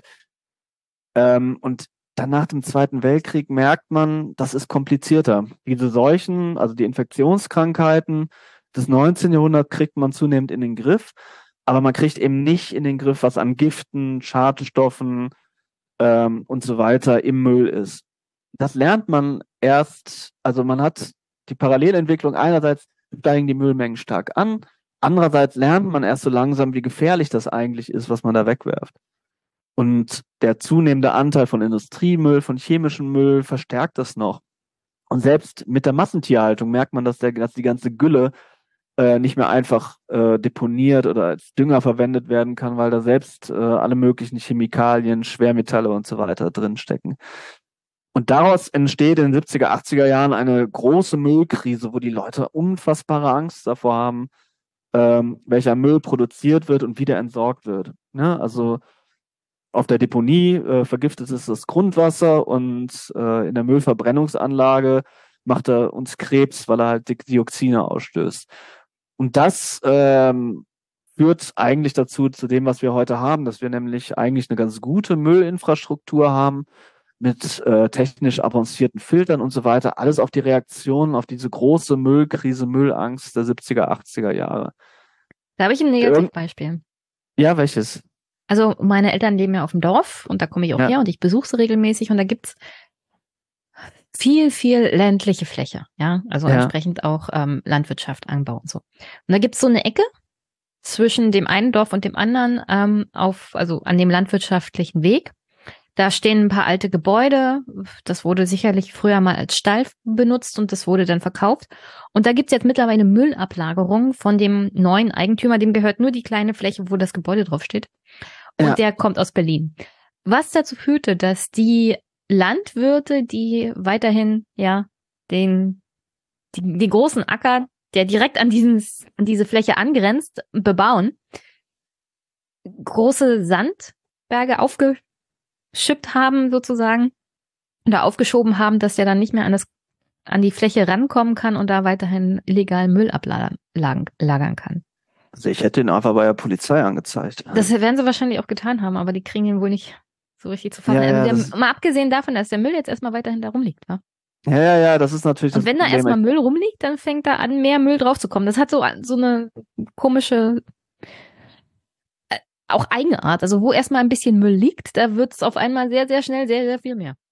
Das ist äh, ein Mechanismus, eine Dynamik, die sich überall durch die gesamte Müllgeschichte zieht. Wenn einer mal anfängt, das ist irgendwie wie eine steht schon in der, Bü in der in der Bibel, ne, wo sich ein paar von meinen Brüdern versammeln, da kommen immer mehr. Das ist ähm, mit dem Müll ganz genauso. In da Moment, wo erstmal äh, Müll liegt, äh, sinkt die Hemmung, weiteren dazu zu werfen ja. oder es wird immer mehr Anreiz geschaffen. Da liegt ja eh schon Müll, wenn es noch mehr wird, ähm, ist das ja kein Problem. das Argument findet man auch in allen möglichen Mülldebatten eigentlich immer wieder. Also da würde ich ja nie äh, gegen argumentieren, dass es nicht solche Fälle nicht gibt. Nur ähm, zum Beispiel gibt's, also es ist eigentlich ist es in Deutschland sogar global weitgehend einzigartig, dass wir keine Mülldeponien, Mülldeponien für unbehandelten Müll mehr haben. Also sowas wie auch in den USA noch gibt, diese riesigen Mülldeponien. Mhm.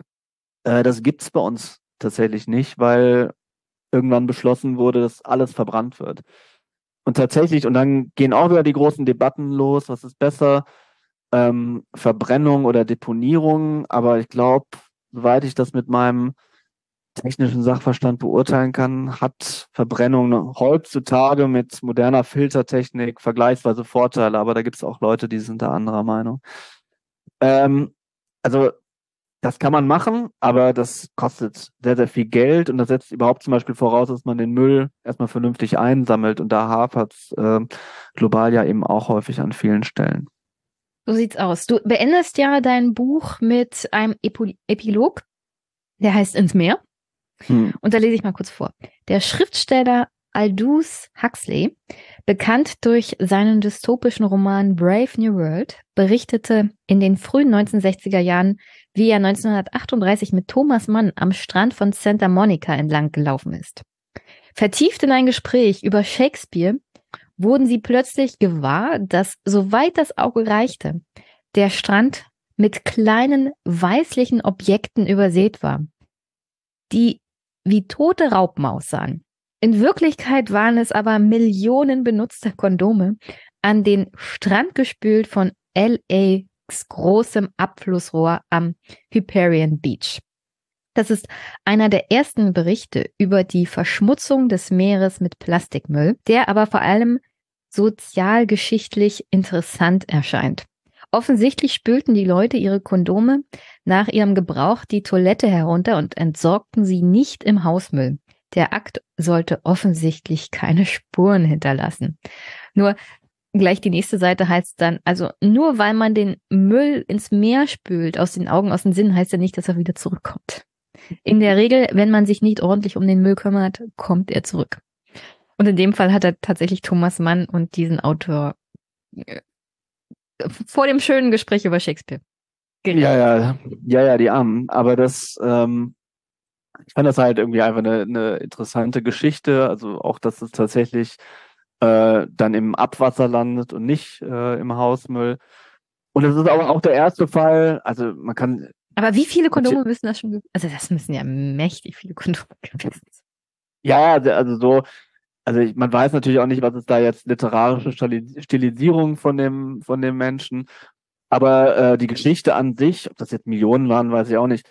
Aber ähm, die Geschichte an sich ist plausibel, mhm. weil das tatsächlich wohl Praxis war, äh, dass es mit den Kondomen so gemacht wurde. Und vor allem ist es aber der erste Fall von, ähm, von Plastikverschmutzung oder Kunststoffverschmutzung im Meer, den ich, äh, dem ich begegnet bin. Das wird dann in den 60er, 70er Jahren zum Problem äh, und wird dann eigentlich bis heute immer schlimmer. Aber äh, das ist eben der erste Fall, wo ich darüber gestolpert bin. Ich finde es sehr lustig, dass es in Verbindung mit einer anderen typisch menschlichen Tätigkeit ja. zusammenhängt. Also Menschen produzieren sehr, sehr viel Müll und Menschen haben sehr, sehr viel Sex. Und wenn das zusammenkommt, ja. Katastrophe. Ja, ja, genau. Das äh, und dann werden vor allem dann so zwei große Geister bei ihren hochgeistigen Gesprächen gestört. Das ist auch nicht gut. Die natürlich nie Sex haben. Äh, auch nicht bei Thomas Mann, der hat ja so ein paar Kinder gehabt. ja, oder? ja, das, das war ja nur Spaß. Ja. Ähm, also das zeigt aber auch, dass zum Beispiel die Müllentsorgung in den Ozeanen, da kommen wir ja wieder zurück auf die große Müllkatastrophe der 70er, 80er Jahre, auch der Müll in den Ozeanen ähm, ist nicht weg und der macht uns noch mehr Probleme. Also be bekommen wir über das überhaupt das Problem des Mülls irgendwann in den Griff oder wird er uns irgendwann überschwemmen wie eine Lawine? Das ist eine gute Frage. Also die gegenwärtigen Prognosen sind eher düster. Also die Weltbank macht alle paar Jahre eine Studie zum globalen Müllaufkommen und da die Prognose ist, dass es äh, zumindest bis 2050 nochmal irgendwie 70, 75 Prozent mehr wird. als jetzt wird. Und das liegt daran, dass auch der Supermarkt sich global immer stärker ausbreitet. Man spricht ähm, auch für Afrika mittlerweile von einer Supermarket Revolution. Ähm, auch in vielen asiatischen, lateinamerikanischen Städten steigen die Müllmengen weiterhin. Also insbesondere asiatische Metropolen sind im Moment die großen Treiber, warum die Müllmengen global stark ansteigen. Ähm, das äh, stimmt alles relativ pessimistisch. Das Problem ist, finden wir mal was anderes. Ja, also erstens, das hat, glaube ich, zwei Aspekte. Gelingt es uns im globalen Maßstab den Müll besser einzusammeln und zu entsorgen? Das wäre eigentlich die erste Aufgabe.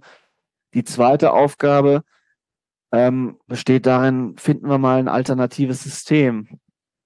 Äh, und da wird es dann eben sehr kompliziert und ähm, da ist auch, soweit ich das sehen kann, auch auf, in den technischen Debatten keine Einigkeit, wie das genau laufen soll. Also man bräuchte mal zum Beispiel mal eine Alternative zu Plastik, äh, was aber auch ähm, die Funktionalität von Plastik hat. Und da forschen bestimmt äh, unendlich viele Leute dran, aber zumindest äh, jetzt ähm, sind wir noch nicht so weit. Wenn, wenn wir es rausfinden, sagen wir es keinem, weil wir wollen ja nicht Milliardäre werden. Das wäre, ja, wenn ich das wüsste, wäre wäre cool, nur ich bin leider, ähm, fürchte ich, hätte ich auch nicht die Kompetenz, damit richtig doll Geld zu verdienen, mal vielleicht im nächsten Leben. Man, man wäre ja dann auch in Konkurrenz zu diesen ganzen Ölfirmen, ja. Ja, ja, das schrecklich. Wird durch Öl produziert. Also man würde auch unsicher leben, würde, würde ich mal behaupten. Ja, wobei das wird, glaube ich, häufig übertrieben. Ich ähm, glaub, Nein, also, mir, also dieser also Podcast kommt nicht ohne eine kleine Verschwörungstheorie. Nein, aber die, ähm, die, meine, also tatsächlich ist der Anteil des der globalen Öl für ähm, tatsächlich ist der Anteil ähm, des Öls, der globalen Ölförderung, was für Kunststoffe aufgegeben wird, glaube ich, irgendwie global ein Prozent.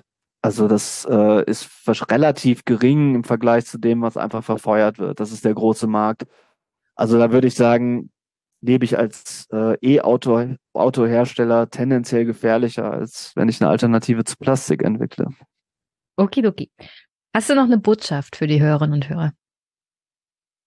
Gott, mit Botschaften ähm, tue ich mir immer total schwer. Also vielleicht ist meine Botschaft, dass ich eine echte Botschaft eigentlich nicht habe, sondern dass es ähm, mir in dem Buch auch wirklich um was ging, nämlich äh, das Problem historisch zu analysieren und das Verhältnis von Mensch und Müll ähm, durch die Geschichte nachzuspüren. Und ich, mich würde es total freuen, mich würde es wirklich total freuen, wenn Leute dieses Buch lesen und nachher äh, ein besseres, ein differenzierteres, äh, tieferes Verständnis von dem haben, äh, was sie in die Mülltonne werfen, wie sie mit Müll täglich konfrontiert sind, wie sie damit umgehen und so weiter.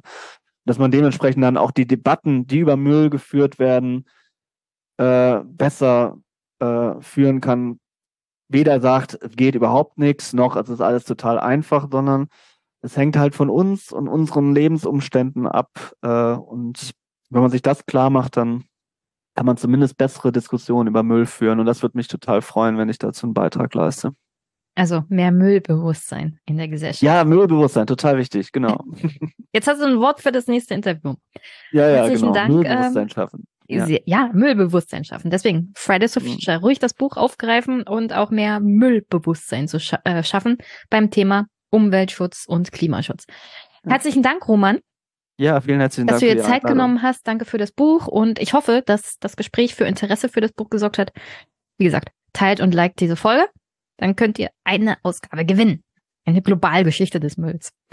Okay, dann Grüße nach Bayern und herzlichen Dank. Bis dann. Tschüss. tschüss. Ja, vielen Dank. Tschüss.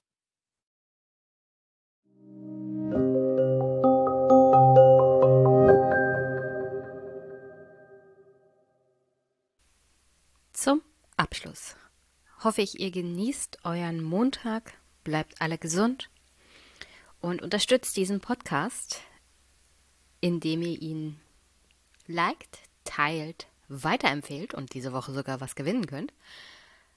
Andere Möglichkeiten findet ihr in den Show Notes. PayPal, Steady, Überweisung oder mein Liebling, die Wunschliste, wo sich auch noch armenischer Wein drauf befindet, den man besonders gut an Weihnachten in der Familie genießen kann. Aber ja, ich freue mich ja, wenn ihr den Podcast Feedback gebt, ihn teilt, ihn weiterempfehlt. Davon lebt ja dieser Podcast auch, dass er gehört wird und dass er sich durch gutes Feedback weiterentwickeln kann, also durch konstruktives Feedback. Und sonst, ja, freut euch schon auf nächste Woche. Ich versuche mein Bestes, dass es nicht ein überlanger Podcast wird. Schaut und hört die Folge mit Mick, würde mich sehr, sehr freuen. Und ich wünsche euch eine wunder, wunderschöne Woche. Wir hören uns. Bis bald.